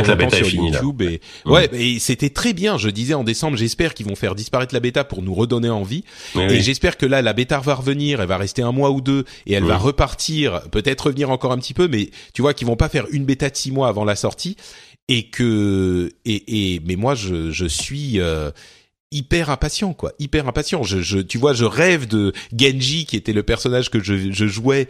Euh, le plus à la, sur la fin, mais j'en rêve quoi. Je, je suis euh, et je, je disais, j'essayais d'expliquer pourquoi il me plaisait tellement en, en, en- l'année dernière, et je disais c'est le jeu que je connais qui réalise le mieux les fantasmes que te proposent les personnages de qu'ils te présentent. Genre, t'as le personnage qui est un cyber ninja, et ben t'as vraiment l'impression dans le contexte du jeu de jouer un cyber ninja. T'as un personnage qui est un une une énorme russe qui est un tank euh, qui va te te euh, protéger ses amis et, et exterminer les ennemis d'une certaine manière. Bah t'as l'impression de jouer ça. Tu as le le le singe, enfin le le gorille énorme qui s'énerve et qui va tout taper autour de lui et qui va être incontrôlable. Et ben c'est ce que tu joues. Enfin bref, Overwatch quoi. Euh, Effectivement. Donc Moi, c'est voilà. marrant, c'est, euh, enfin, moi, c'est, c'est pas, enfin, je sais pas, c'est bizarrement, je, ce- jeu me laisse froid. Pourtant, ça devrait marcher, hein. J'ai- J'aime bien les jeux bizarres en général. J'aime beaucoup les FPS, euh, et là, je sais pas, ça me, Bah là, je vais rentrer- je serais curieux d'essayer la version finale, hein, mais, euh, Là, je vais rentrer en mode Metal Gear Solid fan. Euh, non, mais c'est parce que tu as pas assez joué. Mais Ah attends, ouais, mais vas-y, passe plus de joué, temps dessus. Mais Ouais, bah, c'est écoute, il faut joué. que tu joues tel truc. On jouera ensemble. Je vais te montrer. ouais. Je vais t'expliquer. moi, moi, C'est moi, c'est le jeu que je ne, je n'autorise personne à ne pas aimer en fait. Non, je déconne. Mais Ah, mais je trouve, moi, je trouve l'univers pour le moment euh, beaucoup trop froid. Euh, le caractère design euh, peut vraiment peu inspirer. Enfin, je sais pas, j'ai l'impression ah, mais JK, mais arrête, tu me fais mal là. C'est un peu fade, quand même, non? Non, mais les gars, stop, stop. Je sais qu'on est en train de te tuer à petit feu, Patrick, en disant ça. Et euh, non, non, ouais, je trouve ça un peu fade. Voilà, je, je peux, peux- peut, peut-être que je me trompe et quand jeu sortira, je vais trouver ça super, hein, mais, euh, mais bon, voilà. Chacun, chacun de vos mots est un poignard dans mon cœur. En fait, je trouve ça hyper propre, en fait. C'est un peu, Hmm. Un peu, un- c'est un peu chiant à regarder, hein, faut être honnête. Hein, voilà. Ah là là. À regarder, ouais, après à jouer, faudra voir. Je, je, je vous laisse l'entière paternité de ces, de ces paroles et On je me retiens. Le jeu sortira. Ouais, je non mais je suis sûr si vous a pas plu pendant la bêta, si vous avez joué un peu, euh, je doute qu'il vous plaise tout à coup quand il sortira. Le jeu est à peu près complet. Après, il y a des systèmes de progression machin qui vont arriver, mais le mm. jeu, le cœur du jeu, il est là. C'est comme quand je parlais de euh, de, de l'exploration, enfin du, du planning sur Metal Gear ou du des mécaniques de FPS de tir dans la tête de Destiny. Euh, là, le cœur du jeu, cette cette ce cœur de gameplay, il y est dans Destiny, pardon, dans Overwatch. Donc si ça vous a pas plu, je pense pas que tout à coup, parce qu'il y a un système de progression qui l'enrobe, euh, ça va vous intéresser. le, seul truc, c'est peut-être que vous avez joué 20 minutes et puis vous avez pas aimé, vous avez dit bon. Et souvent, il faut y mettre un petit peu plus de temps pour apprécier un jeu. C'est le cas pour tous les jeux, mais c'est la seule chose, quoi. Non, mais je, suis un petit peu de mauvaise foi parce que c'est ce système de classe hyper segmenté en fait avec lequel j'ai beaucoup de mal. Euh, et qui, qui pour moi je, que je rapproche un tout petit peu d'un MOBA. Alors je sais que certains vont, peut-être me râler dessus, mais, mais c'est vrai que le côté un peu hero brawler, euh, je pense que c'est ça, moi, qui me rebute, en fait, un petit peu. C'est de devoir trop dépendre de gens que je ne connais pas forcément pour réussir. Ah bah pour ça, on, on, pourrait en parler beaucoup plus parce que et, et là encore, il y a toute, toute, une question de gameplay. Dans un MOBA, il y a tellement de choses à faire. J'ai beaucoup essayé d'analyser la chose ces derniers temps en me mettant à Heroes of the Storm. Et pourquoi Heroes of the Storm était beaucoup beaucoup plus frustrant quand on perdait que Overwatch? C'est vraiment un truc que je ressens avec force, quoi. Et, et je crois que il y a énormément de choses, mais entre autres, euh, un MOBA est beaucoup plus compliqué. Même Heroes of the Storm, qui est relativement simple, est beaucoup plus compliqué. Et il y a beaucoup plus de choses à faire, de trucs When you're ready to pop the question, the last thing you want to do is second guess the ring. At BlueNile.com, you can design a one-of-a-kind ring with the ease and convenience of shopping online. Choose your diamond and setting. When you find the one, you'll get it delivered right to your door. Go to Bluenile.com and use promo code LISTEN to get $50 off your purchase of $500 or more. That's code LISTEN at Bluenile.com for $50 off your purchase. Bluenile.com code LISTEN. Millions of people have lost weight with personalized plans from Noom, like Evan, who can't stand salads and still lost 50 pounds. Salads, generally, for most people, are the easy button, right? For me, that wasn't an option. I never really was a salad guy. That's just not who I am. But Noom worked for me. Get your personalized plan today at Noom.com. Real Noom user compensated to provide their story. In four weeks, the typical Noom user can expect to lose one to two pounds per week. Individual results may vary. À, à de décisions à prendre euh, que dans Overwatch. Je dis pas qu'il y a pas de décision à prendre, mais dans Overwatch, il y a vraiment un objectif en permanence et a priori, à peu près tout le monde devrait être à peu près autour de l'objectif à essayer de pousser l'objectif, euh, capturer le point, pousser le payload, etc. Et donc, c'est une fois que les gens ont joué 2, 3, 4 jours, euh, ils comprennent à peu près ce qu'il faut faire et les rôles étant bien définis, tu comprends à peu près quel est ton rôle aussi. Euh, et donc, je dis pas que ça n'arrive jamais, mais la frustration de dire les gens font pas ce qu'ils font et donc euh, on perd, ça peut arriver, mais moins, je crois, que dans Heroes of the Storm, ne serait-ce que, parce que les mécaniques du jeu euh, sont plus simples à comprendre. Et du coup, les frustrations viennent un peu plus souvent du fait que bah, l'autre équipe, l'équipe en face, joue tout simplement mieux que nous, euh, plutôt que de dire mais là mon équipe, mais il fait n'importe quoi. Qu'est-ce qu'ils foutent Ils sont, on est en team fight autour de l'objectif. L'autre, il est en train de faire sa lane euh, en top et il s'en il moque complètement. C'est beaucoup plus rare. Et en plus, il y a euh, tout un enrobage avec euh, les cartes euh, qui, qui félicitent les gens qui ont fait des trucs bien dans la partie, qui qui modèle un petit peu la communauté en, en essayant de, de, leur imposer le fait de reconnaître les qualités des autres, qui soient dans notre équipe ou dans l'autre équipe. Alors, ça transforme pas des, des, abrutis en gens bien, mais ça oriente un tout petit peu le truc et je pense que ça joue. Alors, euh, bon, on verra ce que ça donne dans la vraie vie. Hein, après, quand il y aura le mode ranking euh, et une communauté plus vaste que celle de la bêta, ça se trouve, euh, ça tout va être pourri. Mais de ce que j'en ai vu, même dans le moment où le, la bêta était un petit peu plus ouverte, euh, quand les gens se comprenaient comment ça marchait, bah l'expérience était un peu plus positive. Mais bon, on verra pour, euh, pour, pour, quand le jeu sera vraiment sorti. Mais mm, bon, ensuite on n'a pas plus que ça parlé de Persona, mais mais je, bon, on aura l'occasion d'en parler. Mais Persona 5, oui, je ouais, bah, Persona, moi j'aime, enfin j'ai un rapport un peu bizarre. C'est c'est le genre de truc que que j'adorerais aimer quoi. Euh, moi je, sais que je, m'étais plongé un peu dans le dans celui sur euh, Persona 4 Golden, je crois sur Vita, c'est ça? Ouais. Euh, le souci, c'est que au bout de 6 heures de jeu, j'avais toujours pas commencé à jouer. Enfin, j'exagère un peu, mais et ça m'a découragé. Pourtant, je, je trouve l'univers super intéressant, le système de combat également. Euh, et qui, qui disent Kevin de, de ZQSDJV, lui qui a un immense fan, il me dit non mais continue, tu vas voir, c'est super et tout. Et à un moment donné, j'ai lâché l'affaire. Lui, bah, c'est bon, j'arrête. Bah, je comprends euh, tout à fait. Et, et c'est pas, tu dis, j'exagère. Au bout de 6 heures, j'avais pas commencé à jouer. Euh, c'est, c'est les jeux japonais. Souvent, ils sont comme ça, mais celui-là aussi, c'est hyper lent. Tout, beaucoup de choses jouent sur l'univers. Enfin, Persona, c'est un jeu où tu passes la moitié du, du jeu à euh, être en classe et à essayer de, de voir comment se passent tes journées, quoi. C'est ça. Donc, euh, oui, non, mais tout à fait. C'est si t'accroches pas là, euh, pareil. Mmh, c'est. Mmh, mmh. Ouais, dommage. Bon, parle-nous de ce que t'attends en 2016, Jika. Alors, on va euh, essayer d'être concis. Euh, Qu'est-ce que j'ai mis? Attends, que je, je, me rappelle ce que j'ai mis dans le document. Euh, alors, comme toi, ouais, effectivement, bah, je, je, je vais pas revenir sur Uncharted 4, euh, trois plombs, mais euh, mais Uncharted 4 parce que parce que c'est Naughty Dog, parce que The Last of Us était euh, peut-être le meilleur jeu de la génération précédente, parce que je suis en train de refaire Uncharted 2 sur la version, la compilation, la PS4, et que Uncharted 2 est encore fabuleux aujourd'hui, magnifique. donc c'est pour ça, voilà, je suis hyper hypé par Uncharted 4, voilà, sans sans grande, sans grande surprise. Euh, Dark Souls 3, bah parce que comme j'ai dit tout à l'heure, hein, c'est tout simplement le, le, prochain jeu de From Software, donc Bloodborne ouais, et Dark Souls. Voilà, on en a déjà parlé. J'y ai joué un peu à la Gamescom. Euh, J'aime beaucoup parce que ils ont pris, ils ont appris de, de Bloodborne. Euh, donc il y a, il y a une prise en main qui est plus nerveuse, le, le personnage est plus rapide, et ça j'aime bien. il y a plus ce côté un peu lourd, enfin il y a moins ce côté un peu lourd de Dark Souls 1 et 2. Euh, donc euh, pareil, c'est plutôt une valeur sûre. Euh, là, je vais essayer de parler de trucs. Alors, il y a, y a deux jeux que j'attends énormément, mais il y a peu de chance. Enfin, peu de chance. C'est probable qu'ils sortiront peut-être pas en 2016. Et donc Mass Effect Andromeda, euh, le quatrième épisode de Mass Effect, qui normalement ne sera plus euh, dans le dans le comment dire dans la trilogie Shepard. Enfin, on, on va quitter l'histoire de Shepard pour faire un nouveau Mass Effect. J'ai adoré moi Mass Effect. Pour moi, c'était vraiment la meilleure saga de, de space opéra même au-delà du jeu vidéo, je pense, de, ces dernières années. Je trouvais ça vraiment super. Donc j'attends énormément ce, ce prochain euh, Mass Effect, d'autant plus que BioWare m'a très agréablement surpris avec Dragon Age Inquisition l'année dernière. Donc euh, je pense qu'ils sont sur une, plutôt une bonne, une bonne, une bonne pente en ce moment. Euh, Dishonored 2, pareil. Euh, Dishonored 2, je ne sais pas du tout s'il sortira cette année, peut-être pas. Euh, Dishonored 1 était, euh, était euh, mon jeu préféré de 2012, je pense, de 2012, Dishonored 1.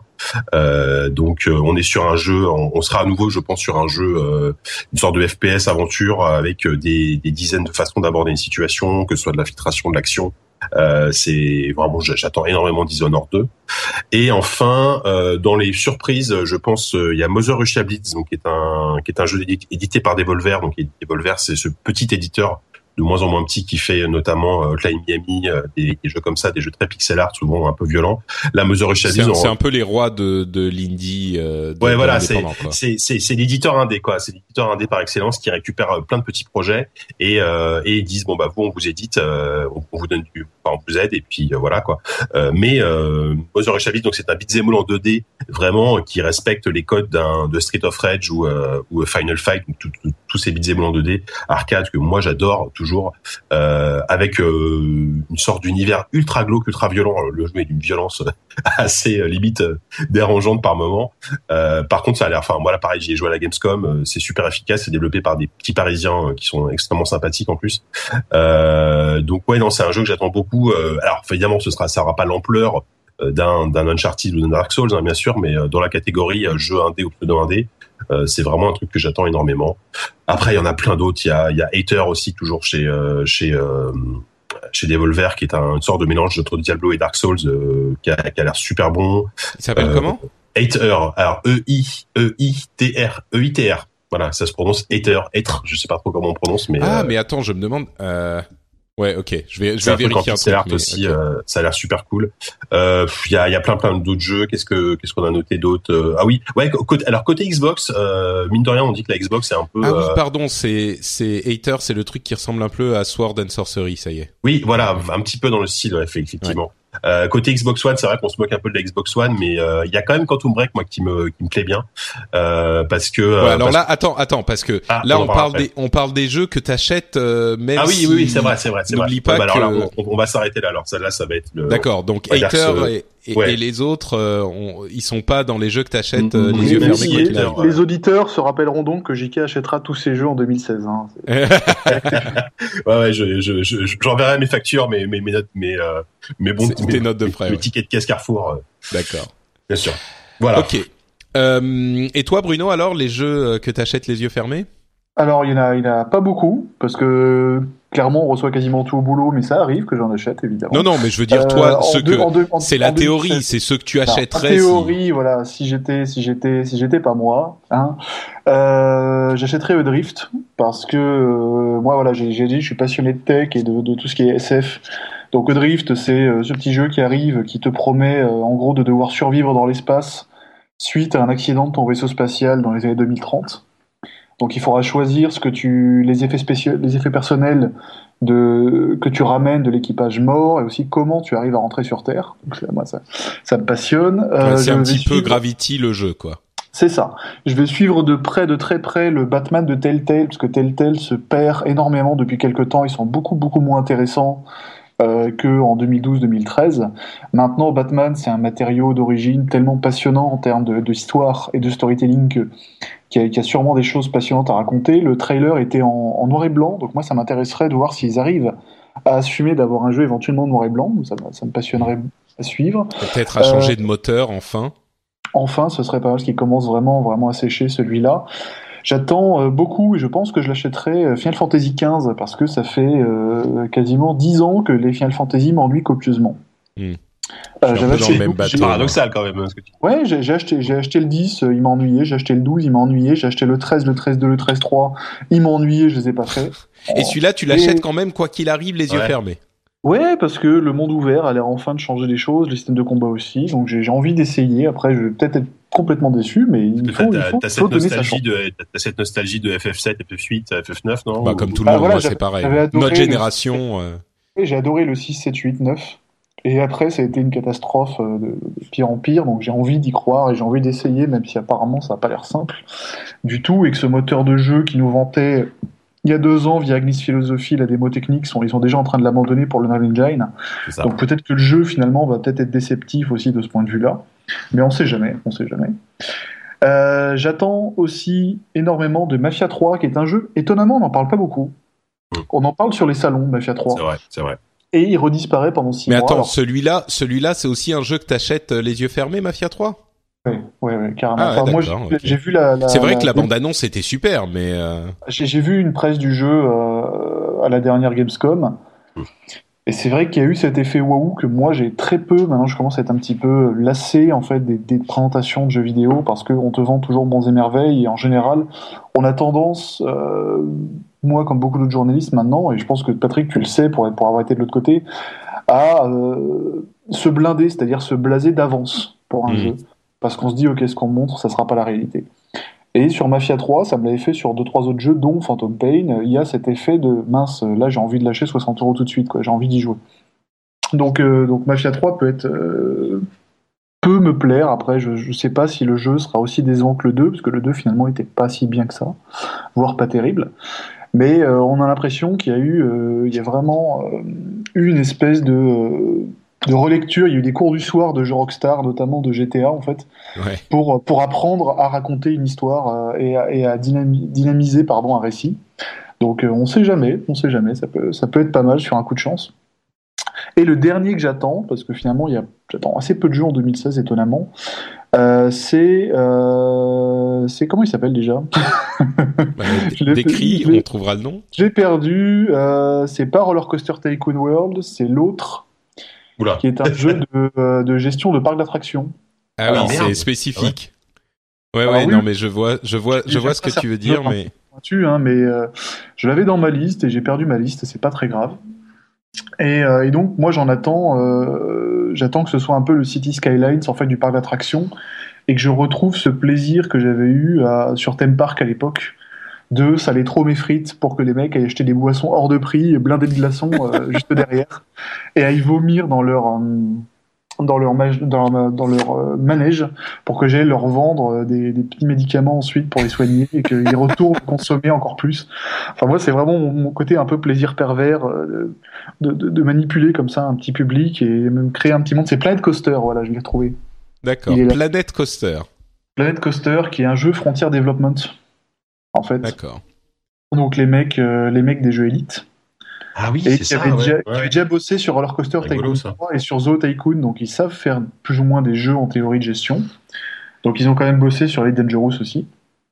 Donc c'est pas non plus des écarts. Et euh, ça devrait arriver euh, au printemps normalement, donc j'en attends euh, énormément. Et ils nous le vendent comme le successeur spirituel de Roller, Roller Coaster Tycoon et Theme Park. cool. Si ça, ça nous vend pas du rêve. Oui, là pour le moins, euh, c'est des jeux que je n'ai même jamais lancés, tu vois. Donc euh, peut-être que celui-là, il faudra s'y intéresser. Mais écoute, si, tu t'es pas passionné dans le salage de frites dans les parcs d'attractions, tu peux pas comprendre. Hein. non, mais peut-être que en l'essayant, je deviendrai passionné. En fait, c'est ça le truc. jamais. Très bien. Bon bah écoute, merci Bruno. Euh, on a aussi quelques jeux en plus qu'il faut quand même mentionner parce que sinon, euh, là encore, il y a des, des, auditeurs qui vont faire des attaques d'apoplexie. Euh, donc d'autres jeux qu'on peut attendre pour 2016, mais qu'on va pas forcément acheter les yeux fermés encore que euh, For Honor, c'est un autre jeu dont on parle pas énormément, un peu comme Mafia 3, euh, qui est un jeu où on joue soit des samouraïs, soit des chevaliers, soit des vikings, et c'est une sorte de jeu compétitif en mais de jeu de de, de de sabre, enfin d'armes de comment on dit pas de contact, mais merde, comment ça s'appelle? De corps à corps. De corps à corps, ouais. Euh, et on a l'impression que, enfin, d'après ce qu'on a vu dans les vidéos, on se dit que Ubisoft a peut-être compris comment modéliser ce type de combat. Donc moi, euh, j'avais vu ça à le 3, je me dis que si ça fonctionne, ça peut être super sympa, mais on verra si ça fonctionne, bien sûr. Mmh. Euh, euh, no Man's Sky, évidemment, pas la peine d'en parler beaucoup plus. Euh, The Last Guardian, s'il sort en 2016, euh, bon, ça on verra. Euh, euh donc tu Hater, Hater, comme tu en parlais. Dishonored 2, que tu voulais mettre dans ta liste. oui, oui, mais je l'ai mis en espérant qu'il sorte en 2016, mais là c'est un, c'est un instant buy immédiat. Hein, je me demande si, moi aussi, j'avais beaucoup aimé. Je l'avais pas fini Dishonored, mais j'avais beaucoup et tellement aimé l'univers et une partie des mécaniques. Je me dis, ça pourrait être, ouais. Euh, Horizon Zero Dawn, bien sûr, le, la grosse claque euh, de l'E3 de l'année dernière, euh, qui là, c'est le genre de jeu qui doit faire tenir beaucoup de promesses, donc on est un petit peu plus prudent quand même.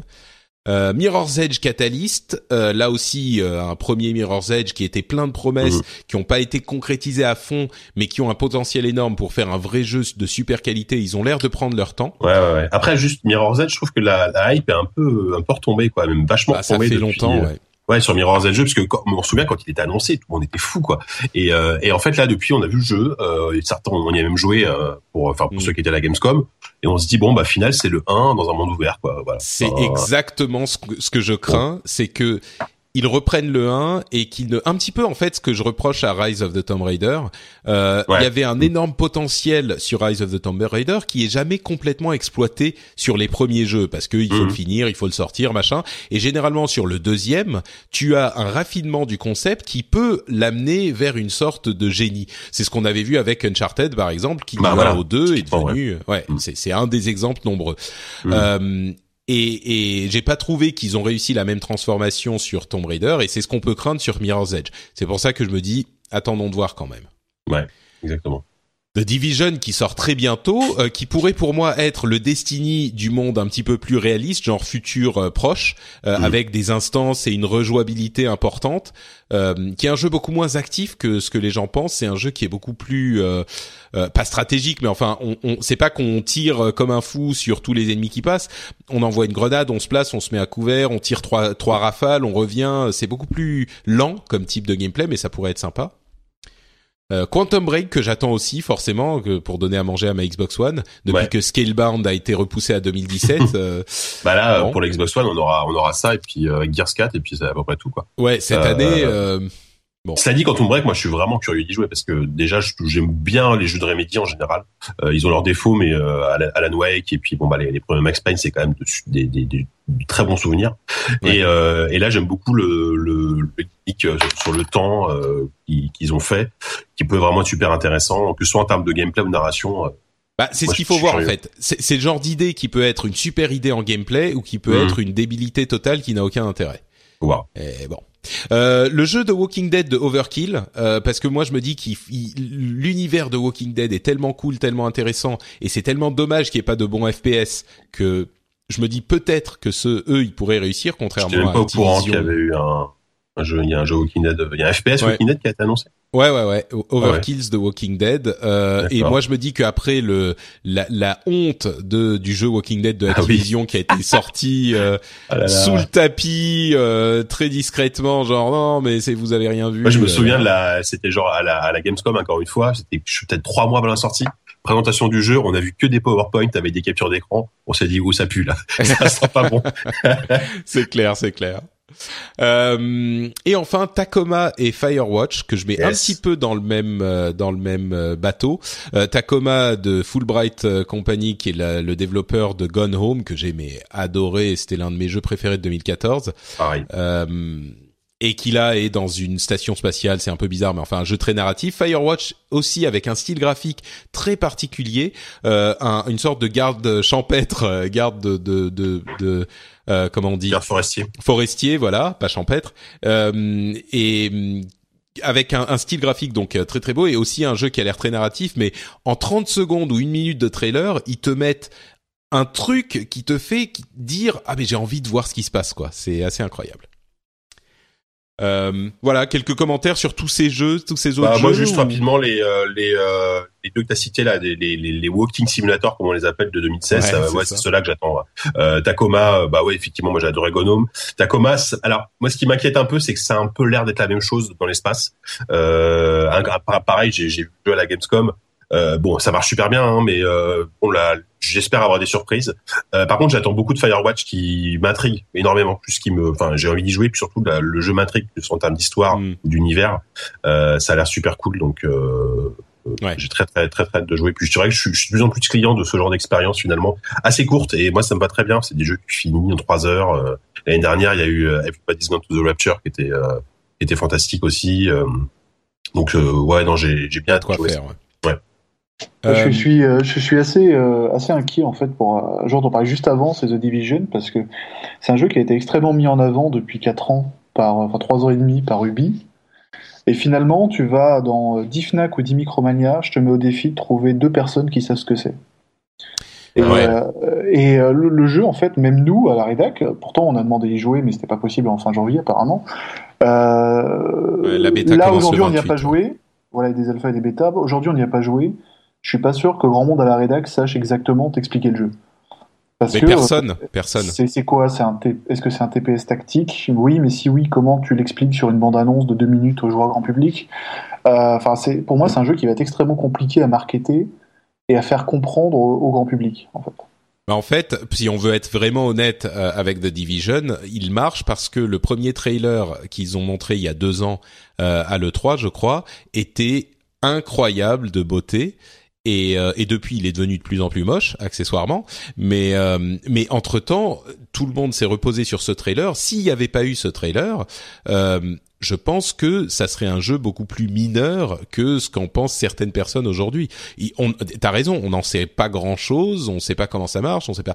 Mais peut-être qu'il faut l'essayer pour le comprendre aussi. Mais euh, moi, je pense que ça va être une sorte de Destiny avec un style de gameplay différent, mais avec euh, ok, tu m'as zone perdu. instanciée. Bah, non mais c'est ça, c'est que c'est c'est je comprends pas, c'est c'est vrai qu'on en sait très peu, mais je comprends pas comment ils vont faire la progression de personnages sur des zones euh, en fait, c'est une modélisation normalement de New York à peu près enfin de Manhattan euh, à peu près à à à, euh, à l'ex- à l'exact, tu vois, les rues sont un, un pour un euh, remodélisées.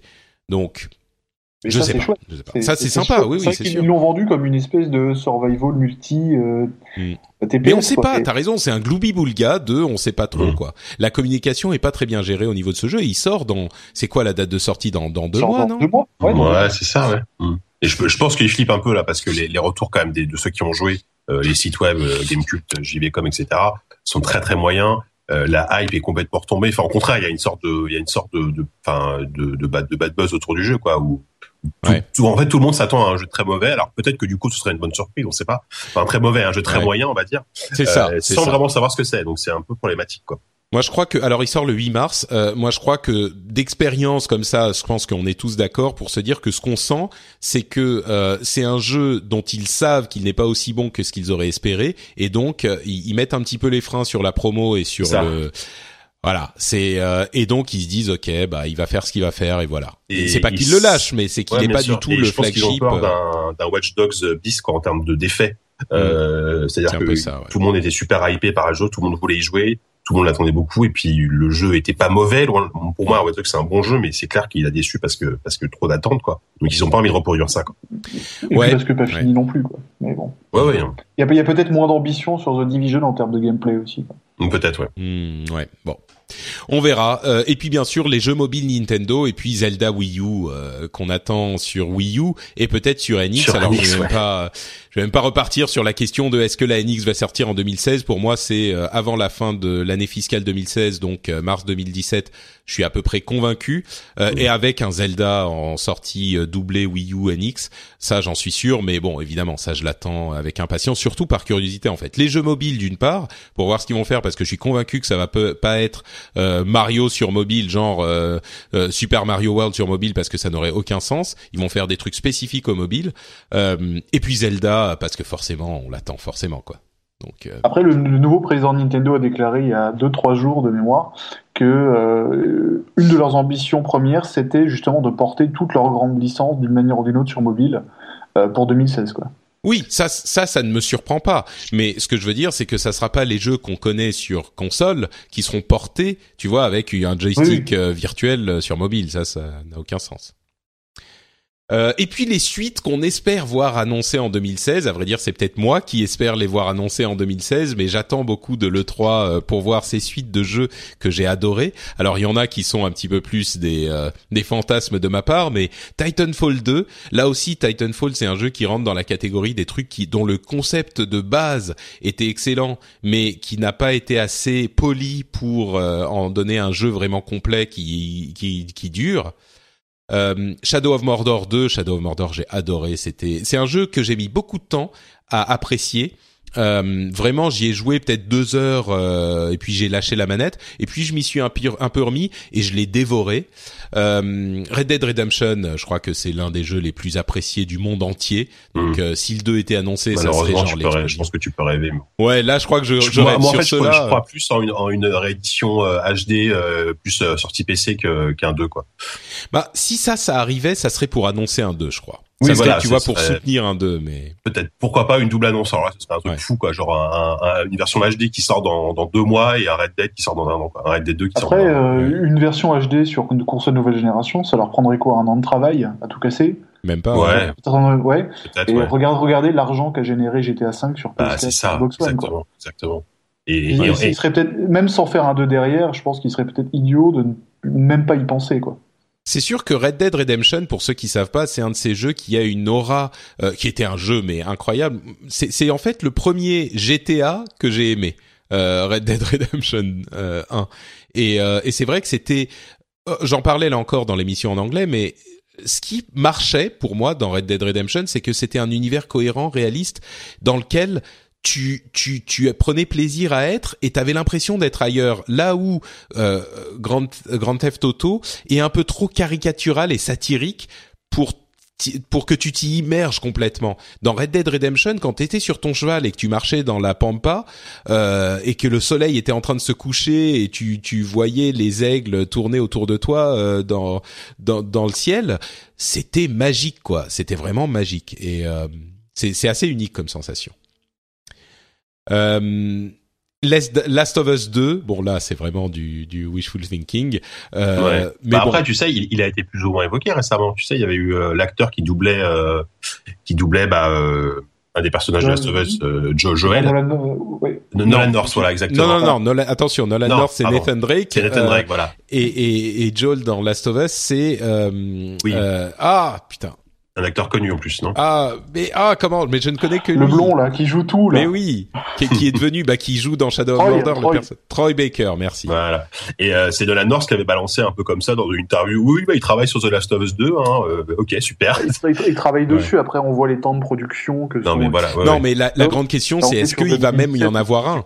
Est-ce qu'il est qu'il va y en avoir un de Last of Us 2 C'est une grande question aussi. Et moi, je me dis, il faut parce que j'adore trop, Bah. c'est trop dommage. Je suis pas sûr qu'il faille en fait, mais Moi, je je- veux parce ouais. M- Moi, j'ai du mal à, à pas voir euh, Naughty Dog euh, continuer à explorer ce, cet que univers. cet univers, Bah, mais c'est il- ça, c'est tellement. Je pense qu'une suite à l'histoire de Joël et Ellie, ça n'a aucun sens. Mais euh, une, un, nou- un nouveau jeu dans le même univers, euh, oui, ce serait intéressant. Euh, Mm. Ouais, bah, tout à que- fait. Le, que, le- voilà, le problème, le problème des joueurs, et nous y compris, c'est que quand, quand on a un super jeu comme ça, on a envie d'avoir une suite. Et si on l'a, on sait qu'il y a de grandes chances qu'on soit déçu. Et qu'en plus, on, on, leur, se on dise. leur en veut de pas le faire et on leur en veut de le Ouais, faire derrière. Tout à fait, ouais.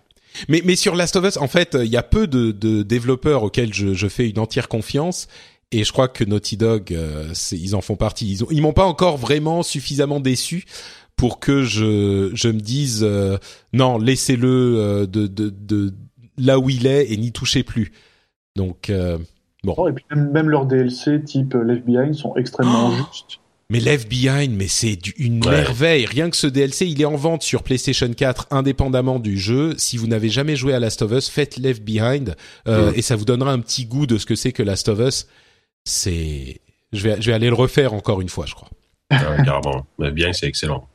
Euh, Destiny 2, bon ça, on sait qu'il va arriver, mais je suis très curieux justement de voir. On en a parlé plein de fois de Destiny dans cette émission, mais je suis très curieux de voir ce qu'ils vont en faire et à quel point ils vont pousser. Si c'est juste euh, trois nouvelles zones et c'est tout, je serais un petit peu déçu. J'y jouerais comme un fou bien sûr, mais je serais déçu. Mais je me dis peut-être qu'il y a l'occasion d'amener. euh, enfin, moi j'ai vraiment l'impression que euh, sur Destiny, ils sont, ils ont sorti le premier, il, co- il marchait correctement, ils ont sorti l'extension et puis ils se sont dit bon, on va pas faire encore du DLC, on va ra- ramener toute l'équipe à part l'équipe qui fait le contenu live là, qui a fait euh, trois petits trucs ici et là, mais pas grand chose, et on va ramener toute l'équipe pour se mettre à fond sur un Destiny 2. On verra comment il marche, si on garde les persos, si machin, mais pour en faire beaucoup plus que ce premier en utilisant la base du premier. Donc j'ai beaucoup d'espoir là-dedans, mais on verra. Euh, et puis The Elder Scrolls euh, 6, là c'est vraiment euh, Fallout vient de sortir, on sait que c'est la même équipe, mais j'avais tellement adoré euh, Skyrim, je me dis ils vont peut-être même l'appeler Skyrim 2 du coup parce que Skyrim est un nom tellement connu. Euh, mais mais j'avais tellement j'avais passé je sais pas 60 70 heures peut-être même plus sur Skyrim et c'était mon premier jeu euh, de Bethesda sur lequel j'avais tellement passé de temps et Mm. j'ai adoré quoi adoré Oui, non, c'est voilà, là, on est vraiment dans le peu probable. ouais ouais là on est dans le fantasme Ah, on- on on est logo annoncé à une fin de 3, une fin Voilà, de on est on est dans le probable parce qu'on on est quasiment sûr qu'ils bossent dessus, mais à annoncer cette année, ça me paraît euh, effectivement. C'est ça, ouais. Euh, c'est peut-être si on a de la chance l'année prochaine et encore. Ouais, voilà, c'est ça. Après cette année justement, Bethesda, ils ont bah, ils ont ils ont Dishonored 2, donc euh, si s'ils doivent sortir un jeu, enfin s'ils doivent annoncer des nouveaux jeux, euh, c'est cette année ils ont Doom et euh, Doom et, Dishonored 2. Euh, voilà, Elder Scroll, ouais, ça va être chaud. Ouais, ouais, c'est clair. Et puis bon, on peut pas parler de 2016 sans évoquer évidemment euh, bon le, le- la Nintendo NX. euh, on sait pas trop de quoi il s'agit, mais on, l'a parlé- on, on en a parlé un petit peu. Mais surtout euh, la, la réalité virtuelle euh, avec l'annonce de la sortie, enfin du prix de euh, l'Oculus Rift qui est de 600 dollars aux États-Unis, 700 euros plus les frais de transport plus les taxes en Europe, euh, ce qui est un prix absolument euh, exorbitant et beaucoup plus enfin exorbitant non, mais beaucoup plus élevé que ce qu'on attendait, ce, ce qu'on, enfin, Palmer Luckey, le président de Oculus, a dit qu'il avait mal géré la communication sur le prix parce que euh, il disait ça sera autour du prix du, du kit de développement qui était à 350 dollars. Donc on se disait 400, 450 au pire. Mais 600, ça fait très cher. Surtout qu'il faut rajouter le prix de du PC derrière et que euh, on a que 1000, on, on est euh, autour de 1000, 1500 dollars rien que pour le PC. Euh, le HTC Vive, euh, on aura le prix vers la fin du mois de de, de février, le 29 février, et il y a un nouveau modèle qui est sorti. Donc, euh, on saura quand ça sort un petit peu plus tard, mais euh, ça va pas être, à mon avis, moins cher ou pas beaucoup moins cher dans le meilleur des cas que l'Oculus Rift. Euh, si on ajoute à ça le fait qu'il n'y a selon Nvidia que 13 millions de PC qui sont capables de faire tourner la réalité virtuelle, c'est-à-dire qui ont à peu près un processeur correct et une carte équivalente à une Nvidia euh, GeForce euh, 970, donc seulement 13 millions de PC c'est beaucoup, mais c'est beaucoup moins que les euh, entre 35 et 40 millions de PlayStation 4 disponibles sur le marché. Euh, moi, je me dis que si on prend tout ça en compte, euh, la PlayStation et le PlayStation VR est quand même le mieux placé pour euh, gagner ce premier round euh, exploratoire de ce que sera la, la réalité virtuelle euh, en, en, 2016 et en 2017, non? Bah, En fait, on a tous été hyper déçus du prix. Après, c'est vrai qu'une fois passé le, le, le, choc initial, parce que par rapport aux, aux préannonces qu'il y avait eu sur les hypothèses de prix, c'est un prix qui est cohérent parce qu'on est sur une techno émergente euh, où il n'y a pas du tout d'économie d'échelle pour l'instant sur absolument rien. Eux-mêmes connaissent pas forcément la taille du marché, comme tu viens de le dire, parce que 13 millions, bah, c'est plus que la Wii U, mais ça reste quand même pas grand-chose en termes de, au niveau du PC. Et euh, après, les kits vont très rapidement baisser, mais on espérait que 2016 soit l'année de la réalité virtuelle. Là, maintenant, réalistement, je, je sais pas ce que tu en penses, Patrick, mais ça va plus être 2017, 2018, voire 2019 pour avoir des kits beaucoup plus abordables. Là, aujourd'hui, on est, euh, on est en 2007 et l'iPhone vient de sortir. On ne sait pas encore exactement ce qu'on peut faire avec, on trouve ça beaucoup trop cher pour ce que c'est, et on se dit bah, finalement nos vieux téléphones, bah, ils marchent très bien pour téléphoner. Sauf que bah, la réalité virtuelle, c'est pas juste regarder des images, c'est aussi de nouvelles expériences de jeu qu'on ne connaît pas encore.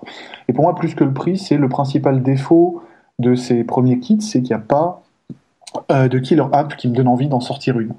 C'est-à-dire qu'il y a un effet waouh sur le sur l'engin en lui-même, sur l'appareil, mais il n'y a pas le jeu qui me dit ok je sais que je vais passer 50 heures là-dedans parce et ça se justifie d'un point de vue gameplay d'avoir cet appareil là il y a des jeux qui sont compatibles qui, qui marchent très bien avec mais il n'y a aucun jeu qui donne envie de sortir 700 euros. Alors il faut déjà qu'il y ait un jeu qui donne envie de sortir 700 euros mais par exemple sur le Vive moi, il me manque un Portal 3 euh, hyper optimisé ou un Half-Life 3 hyper optimisé qui tire vraiment parti d'un HTC Vive et l'Oculus Rift, pour moi, c'est une catastrophe de ce point de vue-là. C'est que on me vend un, un casque technologiquement impeccable, euh, qui a encore certains défauts évidemment, et on me le vend avec une manette Xbox One, qui est pour moi le pire camouflet qu'on puisse faire pour cette technologie, c'est de m'immerger complètement euh, dans un monde et me rattacher au vrai monde par une manette et par des boutons que je ne verrai pas.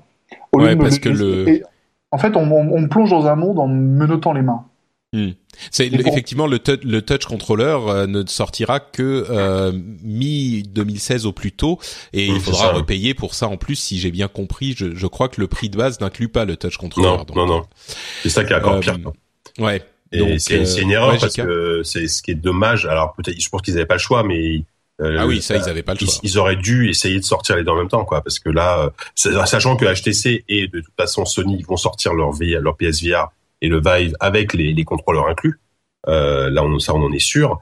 Euh, les Oculus Touch, pour le moment, personne les a vraiment essayés. Euh, on espère que ça fonctionne bien, mais euh, mais euh, mais voilà. Et effectivement, le, le fait d'avoir une manette Xbox, bon bah c'est bon voilà, c'est il y a, y a un contrôleur, mais mais l'expérience est pas complète quoi. Alors que effectivement, la technologie marche super bien. Et les jeux de lancement, bon, il y a Valkyrie qui est un jeu, un jeu spatial qui est très qui est sympa, mais qui a l'air d'être quand même assez répétitif. Il y a un jeu de plateforme. C'est de l'hyper niche quoi. C'est Ouais, après c'est c'est quand même super. Euh, enfin, c'est c'est vraiment maniable. Hein, c'est genre euh, c'est genre euh, Rock, Rock, Squadron, tu vois. Donc ça peut éventuellement plaire au grand public. Et t'as un jeu de plateforme. non, mais le grand public ne sortira jamais 700 euros. ah bah non. Ah bah, je suis d'accord. Et ça, ça, on est on est d'accord. Surtout qu'il faut un PC à 1000 balles. Et et comme tu disais, Patrick, effectivement, ceux qui sur le papier là aujourd'hui ont une équation, on, on, on l'équation la meilleure possible, c'est Sony parce que parce qu'un parc installé qui est déjà énorme et puis potentiellement un PSVR qui sera au moins 200 euros moins cher que que le Rift. Après, le, le, le, PlayStation VR va être technologiquement un énorme cran inférieur aux autres. C'est ça mais, mais, il va avoir là, cette grande qualité de populariser une technologie oui. et surtout de, de proposer euh, une béquille aux développeurs. C'est-à-dire que les développeurs vont pas seulement développer un titre multiplateforme pour 13 millions de PC, mmh. ils vont le développer aussi pour 40 millions de PlayStation 4. Donc ça va, ça va permettre de mutualiser les coûts entre guillemets en faisant prendre moins de risques aux développeurs et du coup en les poussant à aller un peu plus sur ces technos que simplement s'ils développaient uniquement sur PC.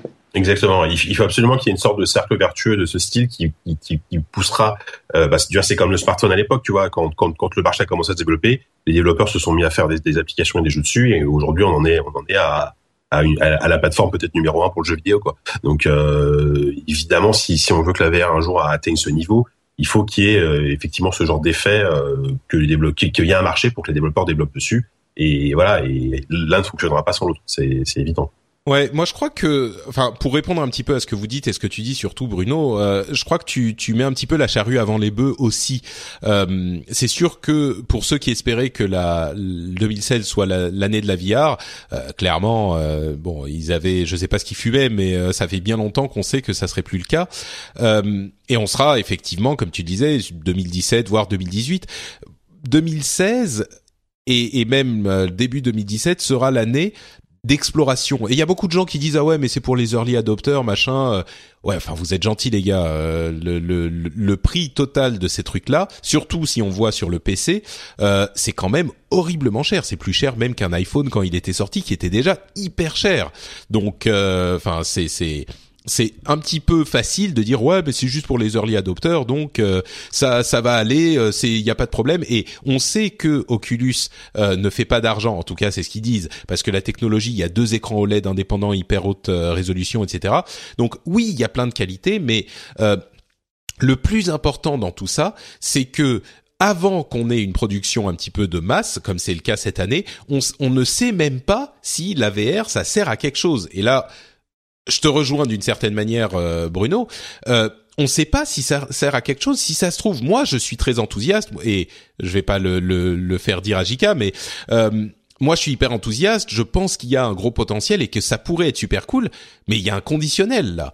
Euh, si ça se trouve, on va tous acheter nos casques VR. Euh, moi, j'ai pas acheté d'Oculus Rift. D'ailleurs, entre parenthèses, c'est un peu trop cher pour moi, mais on, va tous acheter nos casques, euh, on va les mettre et on va se retrouver à explorer, à marcher sur Mars ou à euh, euh, être dans des théâtres, des, des ciné virtuels avec d'autres personnes en même temps à l'autre bout du monde et faire des jeux incroyables. Et puis au bout de deux heures, on n'aura plus envie et ça sera l'effet waouh et ça sera terminé. On sait bah, pas.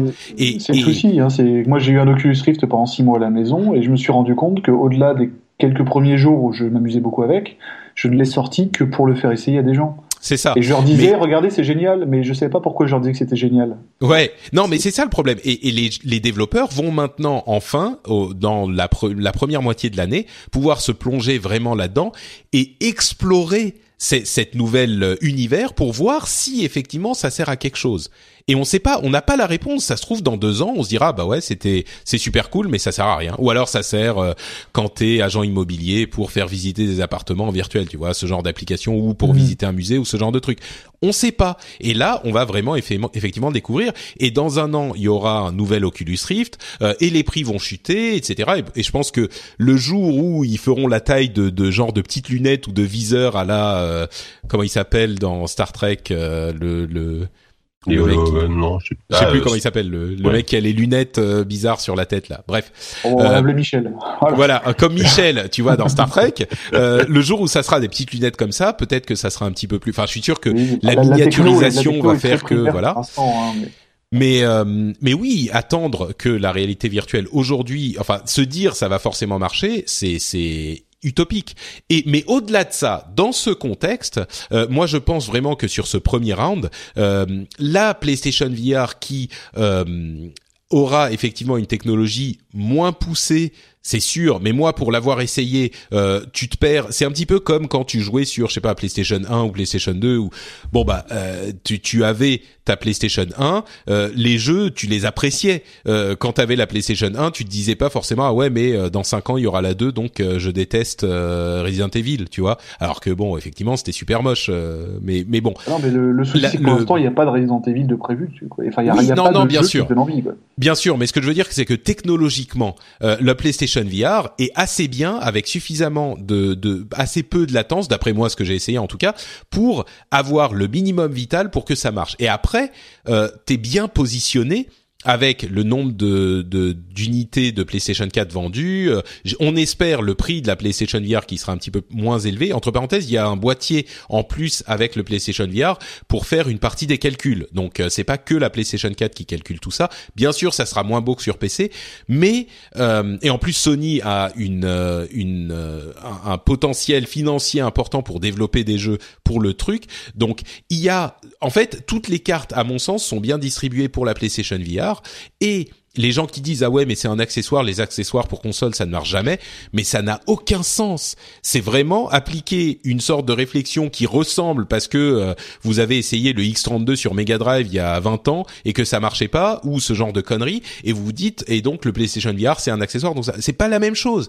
La VR, c'est euh, un accessoire pour tout le monde. Le marché, c'est euh, un, un, nouveau marché, un nouvel, une nouvelle plateforme pour tout le monde. Sauf que d'un côté, vous avez une plateforme qui se repose sur euh, une base installée plus importante et sur un prix plus léger parce que la PlayStation 4, quel que soit le prix du casque de réalité virtuelle, eh ben la PlayStation 4 elle coûte quand même moins cher qu'un PC qui peut faire tourner de la VR. Mais dans tous les cas, il faut un autre, euh, une autre plateforme sur laquelle construire ce truc-là. Donc euh, l'argument de l'accessoire n'a vraiment aucun sens et même ça m'énerve quand les gens le, le sortent. Quoi. Le, le, le plus gros défi pour Sony et pour tout le monde, enfin surtout pour Sony puisque c'est eux qui sont très présents en magasin, ça va être de faire accepter la, la VR aux parents en fait, qui, ah, mais ça, mais pour tout le monde, oui, c'est vouloir. Mais c'est vrai que pour un parent euh, qui n'est pas forcément versé dans le jeu vidéo, je pense que ça peut être extrêmement effrayant ouais. de voir son gamin ça, avec un sur la tête, hein. levé dans un coin pendant deux heures. Alors, c'est ça. caricature évidemment, mais, mais je pense que c'est la vision qu'auront beaucoup. Euh, J'attends énormément la sortie de Nadine Morano là-dessus d'ailleurs. Oh, mais, ça, mais ça, on en a toujours. Je crois qu'on en est un petit peu sorti. Il y a, il y a des gens qui vont le dire, mais je pense qu'il y a beaucoup de gens aussi qui vont qui vont répondre. Euh, bon, vous avez dit ça pour euh, les Donjons et Dragons, pour les jeux vidéo, pour le rock, pour machin. Maintenant, Mais ça va quoi. la- Et, la VR, et les gens et ces gens-là vont mettre le truc sur les yeux. ce que fait- l'autre. Pardon? Le, le, le VR a un côté un tout petit peu excluant quand même. Moi, j'ai- je l'ai vu chez Bien moi en voyant sûr. les gens jouer. C'est-à-dire que tu vois, tu, l'autre, tu sais qu'il est, qu'il est, qu'il est plongé dans quelque chose et qu'il s'amuse, mais toi, tu ne sais pas forcément exactement ce qu'il vit et tu as du mal à partager ça. Le Ouais. jeu vidéo, malgré tout, il y a quand même ce côté un peu euh, partage communautaire autour d'un même écran. Mm. Je ne sais pas si sur PS4, en fait, le jeu sera dupliqué sur la télé ou pas, typiquement. Bah, tu mets ton casque sur la, les yeux aussi et tu le rejoins dans son univers. Non, mais il faut deux casques à ce moment-là. Bah vois, oui, bah voilà. Tout le monde Ah, aura son casque. Est-ce que ce sera possible, ça, sur PS4 Voilà. Non, non, mais de deux PS4, deux télé et deux casques, voilà. bon, mais ça Comment aussi, c'est des trucs qu'il va falloir explorer, hein, et, et pour lesquels on n'est pas, on n'a pas la réponse. Mais euh, bon, ce qui est clair, c'est que les, les 600 euros- dollars, euh, 700 euros du Oculus Rift, ça fait un petit peu mal aux fesses. En même temps, euh, ils les ont tous vendus et euh, maintenant, il faut trois ou quatre mois d'attente pour en, Oui. pour avoir le Bah, sien. il- donc, ouais, euh, mais bon, après, on ne sait absolument on sait pas combien ils en il y ont. avait d'exemplaires. Ça se trouve, il y en avait 3000. C'est hein. sûr. Euh, c'est je sûr. pense qu'il y en avait beaucoup plus, mais, mais effectivement, aujourd'hui, euh, tout est vendu. Il y a une liste Voilà. d'attente jusqu'en juillet. Euh, forcément, il y a, il y a les, les early adopters qui sont là, qui, étaient- qui, étaient, qui, qui, qui sont chauds. Euh, moi, moi c'est vrai que c'est marrant. Au, au boulot, j'avais un collègue, il avait limite la carte bleue dans la main et euh, il a vu le prix tomber et là, il était mais il était dépité quoi. Et Ouais, du coup, bah, il a- bien enfin, il l'a pas commandé parce que parce que parce que 700. C'est vrai que c'est vrai que là pour le coup, ça a été un vrai une vraie erreur de communication de la part de de la part d'Oculus, parce qu'en en soi, quand on y réfléchit, effectivement, c'est pas un prix délirant par rapport à ce que ça propose, euh, mais effectivement, on, on s'attendait tellement à avoir à du 400, allez 400 euros max, euh, que ça a été ça a été la douche froide quoi. Ouais, ce qu'il disait, c'était que euh, les- il avait communiqué comme ça au moment où la- les, les grands médias confondaient le prix du PC qu'il fallait et le prix du casque. Donc il Ouais, disait non, ça, à mon avis, ça sent le- l'espèce ouais, de peut-être, ouais. damage control. Peut-être. Et ce qu'il disait aussi, c'est que de toute façon, même s'il était moins cher, ils en vendraient pas plus. Donc ils ont Ouais. préféré faire une bonne qualité Ça. plutôt que de sacrifier la qualité, ce qu'on peut comprendre également. Mais mais bon, dans un an, deux ans, il y aura un nouveau modèle qui sera moins cher, Mhm. la technologie s'améliorera. et Bon. Ouais. Euh, pour moi, je pense que pour moi, peut-être que le PlayStation VR sera plus celui vers lequel je vais me diriger, en espérant qu'il soit autour de 400 euros, quoi. Max. Après, ça va Max. dépendre de l'offre en termes de effectivement de jeu quoi. Effectivement. Mais là aussi, tu sais, Sony derrière, on se dit qu'il y aura peut-être un petit peu plus. Et les développeurs qui Ouais, développent ouais, pour Oculus, euh, ils peuvent pas, ils peuvent plus tabler sur cette euh, base installée. Donc je pense qu'ils vont très vite se dire, on va aussi développer sur PlayStation. Alors ça sera évidemment moins beau que sur un gros PC, mais euh, Bah ouais, Bon. ouais. Là, tout, bah, là- là, tout à l'heure, Bruno, tu parlais de Edge Rift. Euh, Edge Rift, ce sera un jeu qui sera euh, qui sera aussi euh, jouable en, Bien en. VR euh, à la sortie. Oui, parce que Et ça, c'est c'est une vraie expérience intéressante, je pense. C'est un des gameplays qui se prête le mieux, selon moi, à l'Oculus et au HTC Vive, Mm. c'est les jeux d'exploration et d'enquête. Bah, c'est ça. où tu dois pas courir dans tous les sens parce que finalement ça rend malade. Mhm. Tu dois Mhm. prendre le temps de regarder le décor autour de toi. Et c'est quelque chose qu'on fait jamais dans un jeu vidéo. De, de vraiment prendre le temps de regarder absolument euh, tout ce qui. Tout Ah, ce sauf, sauf dans ces fameux, euh, sauf dans ces fameux jeux Walking Simulator, justement. Euh, où tu regardes. Quoi. C'est vrai que tu vas, tu vas voir que Myst, c'est l'avenir du jeu vidéo. Hein, ça fait peur, mais. mais mais vous savez, c'est vraiment moi le parallèle que je fais. Et je crois que je l'ai déjà évoqué dans l'émission.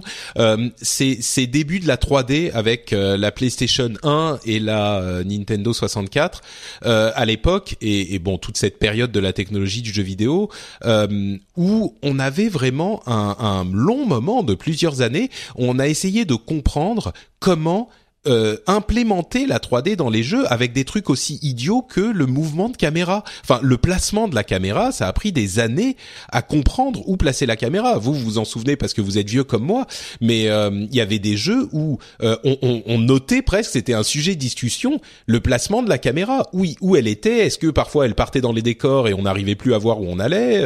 donc c'est vraiment ce genre d'exploration quand on a un changement de paradigme euh, qui, qui, prend du temps. Et à mon sens, pour la VR, la, VR, au-delà de du type de jeu, là, le premier truc qui nous vient, c'est évidemment l'idée de euh, un walking simulator avec euh, tu bouges la tête ou t'es dans un cockpit et tu bouges la tête pour voir ce qu'il y a autour parce que c'est désolidariser des mouvements. Mais mais il y a plein de choses à explorer dans le domaine et peut-être qu'il y aura d'autres choses après qui arriveront aussi, quoi. Donc tu vas voir qu'ils vont nous relancer Superman 64. Euh, ah mon dieu, quelle horreur. Bon, bah écoutez, euh, ça va être tout pour notre panorama de 2016 euh, et, 2000, 2015. Euh, on, on, va continuer avec une petite parenthèse sur iTunes. N'oubliez pas que vous pouvez nous laisser des notes et des reviews sur iTunes et que ça nous aide énormément pour gagner en visibilité. Hein, vous le savez, je le dis souvent. Et je voudrais juste lire trois petites reviews qui ont été laissées là ces derniers jours. la première est de Moadib 33 98. Il dit frôle l'indispensable. Encore un podcast de haute qualité qui nous est présenté là par monsieur Patrick Béja. Si vous aimez le rendez-vous tech et que vous intéressez un peu aux jeux vidéo, alors pas d'hésitation. Et si vous attendez Overwatch avec impatience, alors de vous poser même pas la question, arrêtez tout et écoutez tout de suite. Merci Mouadib. Euh, Discaddict euh, nous dit excellent podcast, test du rendez-vous jeu, qualité audio 5 sur 5. Bon là on est peut-être un peu en dessous. Qualité euh, des intervenants 5 sur 5. Là on est un petit peu au-dessus. Euh, présentateur 5 sur 5, critique de jeux vidéo 5 sur 5, mon compagnon de route depuis le lancement, le rendez-vous jeu est devenu un indispensable dans mon équilibre vidéoludique, à écouter les yeux fermés. Merci notre Patrick. Et enfin, Sub de Soc nous dit excellent des jeux vidéo, une bonne expertise et de la bonne humeur. Que demande le peuple euh, Eh bien, écoutez, merci à vous trois, merci à tous ceux qui laissent des commentaires et des 5 étoiles sur iTunes. Enfin, mettez ce que vous pensez que vaut l'émission, mais ça nous aide effectivement pour remonter dans les classements et gagner en visibilité. Donc, euh, je vous remercie de le faire. Je, j'en parlerai de temps en temps parce que c'est vrai que c'est important d'être présent sur le catalogue iTunes aussi. Euh, et puis quelques petites news rapides pour conclure. Euh, ESPN.com a désormais une section e-sport. Euh, comme quoi, l'e-sport, euh, bah, on en parle souvent, mais ça se, ça se, ça devient fréquentable l'e-sport. Ça, c'est très bien. Euh, EA Origin annonce, enfin EA annonce Origin Access leur abonnement à 5 dollars par mois euh, pour avoir une collection de jeux disponibles sur PC. Ça vous intéresse ça, EA Origin? Enfin Origin Access? Euh, ça, ça, avait l'air bien, hein, ça avait l'air bien sur le principe. Euh, ça a l'air étonnamment euh, fair play envers les joueurs en termes de prix. Ouais. Donc j'ai pas vu exactement, mais il me semble qu'il y a quand même des jeux hyper récents. Euh, Relativement, ouais. Mm. Voilà, ça, ça, je pense que ça vaut le coup de se faire une session. Tu t'inscris un mois, tu te désinscris dans la minute. Tu fais deux trois jeux, tu refais ça six mois plus tard, et je pense que de ce point de vue-là, ça vaut le coup. À moins de vouloir absolument jouer à Battlefield Hardline trois mois de suite, mais mm-hmm. même dans ces cas-là, tu payes, tu payes 15 dollars pour jouer à un jeu auquel tu vas jouer en multi euh, sur le long terme et 3-4 jeux solo. Enfin, pour moi, c'est très très honnête comme démarche en tout cas. D'accord. Euh, Star Fox Zero pourrait être repoussé à juillet. Euh, il semblerait, selon certains revendeurs euh, qui ont changé les dates. Donc euh, voilà, décidément la Wii U, bon. Ouais, c'est chaud, hein. c'est compliqué. C'est vraiment chaud. Ouais. Euh, on parlait de Dragon Quest Heroes 2 qui sortira le 27 mai au Japon et par contre pendant la conférence de, de Square Enix il n'y avait pas du tout de mention de Dragon Quest 11 euh, simplement pour dire qu'il serait pas là. Ils espèrent qu'il sortira dans la période anniversaire euh, qui dure jusqu'au 27 mai 2017. Donc ça dure un an quoi. Ah. Euh, si vous espériez Dragon Quest 11 au Japon, hein, mais... Oui, au Japon, bien sûr. Et il bah, sortira. Il, est déjà annoncé sur NX et sur 3DS et je crois sur PS4. PS4, ouais, c'est ça, les trois machines. Et moi, c'est vrai que moi, ça me fait, enfin, ça me fait super envie parce que j'aime bien les Dragon Quest et euh, je suis curieux de voir quand même. Enfin, évidemment, la, la version NX Euh, Est-ce que ça sous-entend, enfin quand il dit ça, bon c'est encore des vieilles rumeurs, là je, je pars dans des trucs, je pars, je de n'importe quoi, que la que la NX sera euh, au niveau de puissance sera à peu près équivalente à une PS4. J'imagine que oui. Euh, si si est-ce que c'est ça va être deux versions deux versions identiques euh, pour avoir. Euh, je la vois mal être moins puissante en tout cas. hein. Oui, c'est sûr, mais comme comme Nintendo, euh, ils sont un peu, ils font un peu bande à part au niveau de la, la techno euh, depuis quelques temps. euh. Bon là ils ont dit que euh, sur ils avaient compris leur leçon et que sur Mhm. cette euh, génération ils feraient au moins au niveau des consoles euh, modernes. Et évidemment elles sont sorties depuis 2-3 ans donc euh, ça, ça. sera beaucoup moins cher et euh, ils pourront faire un truc même un petit peu mieux pour un prix euh, intéressant je pense. Donc euh, Ouais, ouais. ouais. Faut voir. Euh, ou alors euh, faire le même prix, faire un prix équivalent et puis avoir ce fameux euh, module portable en plus ou ce genre de truc. Hum, hum. Et enfin, Vivendi a lâché ses dernières actions dans Activision Blizzard pour une somme qui correspondrait, selon euh, Monsieur Chiffre Oscar Lemaire, euh, j'ai vu un tweet passer, qui correspondrait à ce dont ils ont besoin pour monter à 50% dans le capital de Gameloft. On se souvient de cette euh, saga entre Vivendi et Game, Gameloft et Ubisoft. Et ben là, peut-être que ça pourrait correspondre. Donc bon, moi je plains un peu les, les guillemots, mais voilà, c'est dit. euh, peut-être que ça va arriver dans pas trop trop longtemps. Il y a un milliard qui traîne. Et ça pourrait euh, ça, faire que euh, Vivendi arrive en force chez Gameloft, pas encore chez Ubisoft visiblement. Mais enfin, c'est que de la conjecture. Ah, c'est- c'est- je, je, je porte pas Ubisoft spécialement dans mon cœur, mais c'est vrai que c'est un petit peu triste pour des, des gens qui ont mis euh, 30 ans à construire une société, de se la, la faire gober comme ça inexorablement petit à petit. Et c'est vrai qu'on voit, on voit assez peu euh, comment, malgré toute l'aide et la bonne volonté de banquiers et autres, comment ils pourraient lutter contre ça, parce que c'est un tel mastodonte et un- une telle usine à cash en face que si, euh, malheureusement, ils sont peut-être trop dilués en bourse, je ne sais pas, mais si Ubi et Gameloft euh, veulent être croqués par, enfin doivent être croqués par, euh, par Vivendi, je vois absolument pas ce qui pourrait les en empêcher, malgré un jeu d'action ou, ou des actions doubles, des choses comme ça. quoi. Ben, en même temps, Vivendi euh, dans le, le- ont été des- de très bons euh, propriétaires d'Activision Blizzard, enfin de Blizzard à l'époque, et puis euh, euh, actionnaires d'Activision Blizzard. Euh, franchement, Blizzard n'a pas du tout souffert. Il y a beaucoup de rumeurs et de, enfin, les les les, les, euh, comment dire, les critiques faciles pour. À chaque fois qu'il se passait un truc chez Blizzard, c'est genre ah c'est de la faute de Vivendi qui dit ceci ou ah c'est de la faute d'Activision qui a fait ceci cela. Euh, bon, franchement, euh, peut-être qu'il y a des trucs qui sont passés, mais pour l'avoir vécu de l'intérieur, euh, des trucs du genre annuler, euh, annuler le projet Titan, par exemple, au hasard, euh, c'est un truc. Enfin, dans, dans si tout ce qu'on dit sur ces sociétés était vrai. Jamais ils auraient pu le faire, alors que en fait, bah, ils ont fait ce qu'ils ont voulu et c'est genre fuck. C'est même pas fuck, c'est que ils savent comment gérer leur business, ils savent comment faire de l'argent. Il y a aucune raison que Vivendi ou Activision vi- viennent foutre la merde là-dedans. Peut-être quelques Bah, indications, quelques Je pense, je questions. pense pas que ça changerait euh, beaucoup de choses, parce que Ubi, c'est déjà très bien euh, traire ses vaches jusqu'à la mort. Hein, C'est ça, voilà. Mais euh, c'est plus, moi, moi, parce que je suis un tout petit, petit, petit, petit patron d'entreprise à côté, c'est plus le côté que quelqu'un que tu ne connais pas, que tu n'aimes pas forcément, vienne te prendre ce que tu as créé. Ouais, bien et sûr. je, je pense que de ce point de vue-là, je, je connais pas Guimau et on se connaîtra probablement jamais, mais je, je, peux comprendre ce que- ouais. ce qu'ils ressentent à ce moment-là, en fait, de, que quelqu'un vienne leur prendre ce qu'ils ont construit, ce qu'ils ont mis 30 ans à construire. Ouais, malheureusement, c'est le jeu de la bourse. Hein. Quand tu deviens une société publique, euh, tu t'exposes à ce genre de risque si t'as plus toutes les actions, enfin la majorité. Et, et c'est pour ça aussi, comme toi, Bruno, que euh, French Spin euh, ne deviendra jamais une société publique.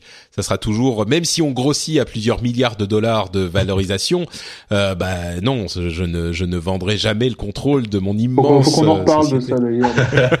Le jour où Bolloré va racheter JV et, euh, et French Spin, vous allez, vous allez, tiens, vous allez pas rigoler. Ouais. Non, je- en fait, euh, c'est plutôt de Webedia qu'il faut se méfier en ce moment, je crois. Donc, euh, Ah ouais, vous, ouais, vous, ouais, dans votre domaine peut-être un peu plus, mais ouais, je crois qu'on on- on est on est encore euh, suffisamment insignifiant, donc euh, ça va. C'est notre protection, regarde, on a tu fait, vois. On a fait un numéro YouTube, ils ont même pas réagi, donc non, non, ça va. Bon, bah justement, euh, on arrive à la fin de cet épisode, donc euh, peut-être que c'est l'occasion pour toi, euh, Bruno, de nous dire ce que tu fais dans la vie et où les gens peuvent te retrouver et retrouver ton travail, le travail de ta société. Alors moi, comme beaucoup de patrons, je travaille peu, mais le travail des gens qui, avec qui je travaille, en tout cas, se retrouve dans JV, qui est un, selon moi, qui est totalement impartial, un excellent magazine de jeux vidéo, euh, qui est un mensuel qui parle de culture jeux vidéo plutôt que simplement de ce qui va sortir. On ne met pas de notes, on parle de ce qu'on veut, on ne fait pas de couve éditeur, ça ne nous intéresse pas. Euh, donc, euh, donc c'est pas pour dire du mal, mais on est des gens à peu près bien, j'estime. Et donc j'y vais, c'est euh, le numéro en cours et sur l'avenir de Nintendo justement, qui est dans tous les kiosques et le prochain arrivera tout, tout, tout début février. Voilà. Magnifique, merci Bruno. Euh, Jika, quid de toi? Alors, moi, on peut me retrouver euh, sur lesnumériques.com pour des sujets plus euh, sérieux et high-tech euh, au- autour de l'informatique. Et pour des choses un peu plus légères et, et rigolardes, euh, toujours bah, sur ZQSD, le podcast euh, bimensuel sur les, les jeux vidéo PC, euh, deux fois par mois, donc sur ZQSD.fr. On a, on a enregistré le dernier numéro il y a pas très longtemps. Euh, exceptionnellement, ce- ça n'arrivera plus, je, je, je n'étais pas présent, donc c'est Walou qui, qui a présenté à, ma place l'émission. Et il s'en est Oh. plutôt il s'en est plutôt mal tiré, vous allez voir. Euh, et le prochain numéro sera. Alors, on va peut-être pas enregistrer euh, en janvier parce que euh, les les les, lous- les loustiques ont deux magazines à boucler apparemment. Euh, merci Bruno, c'est un peu de ta faute quand même. Ah ben voilà, les, les patrons qui font, euh, les patrons qui Non, font, non. qui exploitent leur salariat. voilà, bien joué. c'est ça. Ouais, on a, on a 230 pages à écrire en un mois, c'est un petit peu velu, mais un petit peu, ouais. Donc du coup, je pense que le prochain numéro, ce sera tranquillement début février. Et, et voilà. Et puis, bah, comme un peu comme toi, là, Patrick, le, le prochain numéro sera consacré un peu à 2016, euh, perspective et attente. D'accord, super. Et ben écoute, euh, merci beaucoup Jika. Euh, on vous retrouve sur Twitter. Je sais plus si vous l'avez dit. C'est. Jika Loret et Bruno Pen. Euh, C'est pas du tout, c'est Pruno Ben. Bruno Ben, pardon. Le troll, le troll. Le, ouais, effectivement. Euh, ah bah très bien, tu fais bien de me le signaler parce que j'avais déjà mis les notes euh, de l'émission. Donc euh, Pruno Ben, oui. Euh, ah mais je l'avais bon bien copié. Bon bah comme quoi. Euh, et donc Pruno Ben, vous avez les notes dans les notes de l'émission de toute façon accessibles aussi sur euh, votre lecteur de euh, podcast. Euh, Pour ma part, c'est Note Patrick sur Twitter et sur Facebook. Vous pouvez aussi me rejoindre sur Facebook et vous retrouvez les notes de l'émission sur frenchspin.fr. Vous retrouverez aussi d'autres podcasts comme au hasard le rendez-vous jeu, euh, enfin pardon, le rendez-vous tech upload et euh, Positron. Euh, et vous pouvez aussi, comme je le disais, laisser des notes et des reviews sur iTunes, ça serait sympathique, ou sur n'importe quel euh, lecteur de podcast que vous utilisez ou catalogue de podcast. Ça fait toujours énormément plaisir et c'est un bon moyen de nous soutenir. On vous remercie tous de nous avoir écoutés pendant ces deux longues heures. On vous fait deux grosses bises et on vous dit à dans deux semaines. Ciao à tous.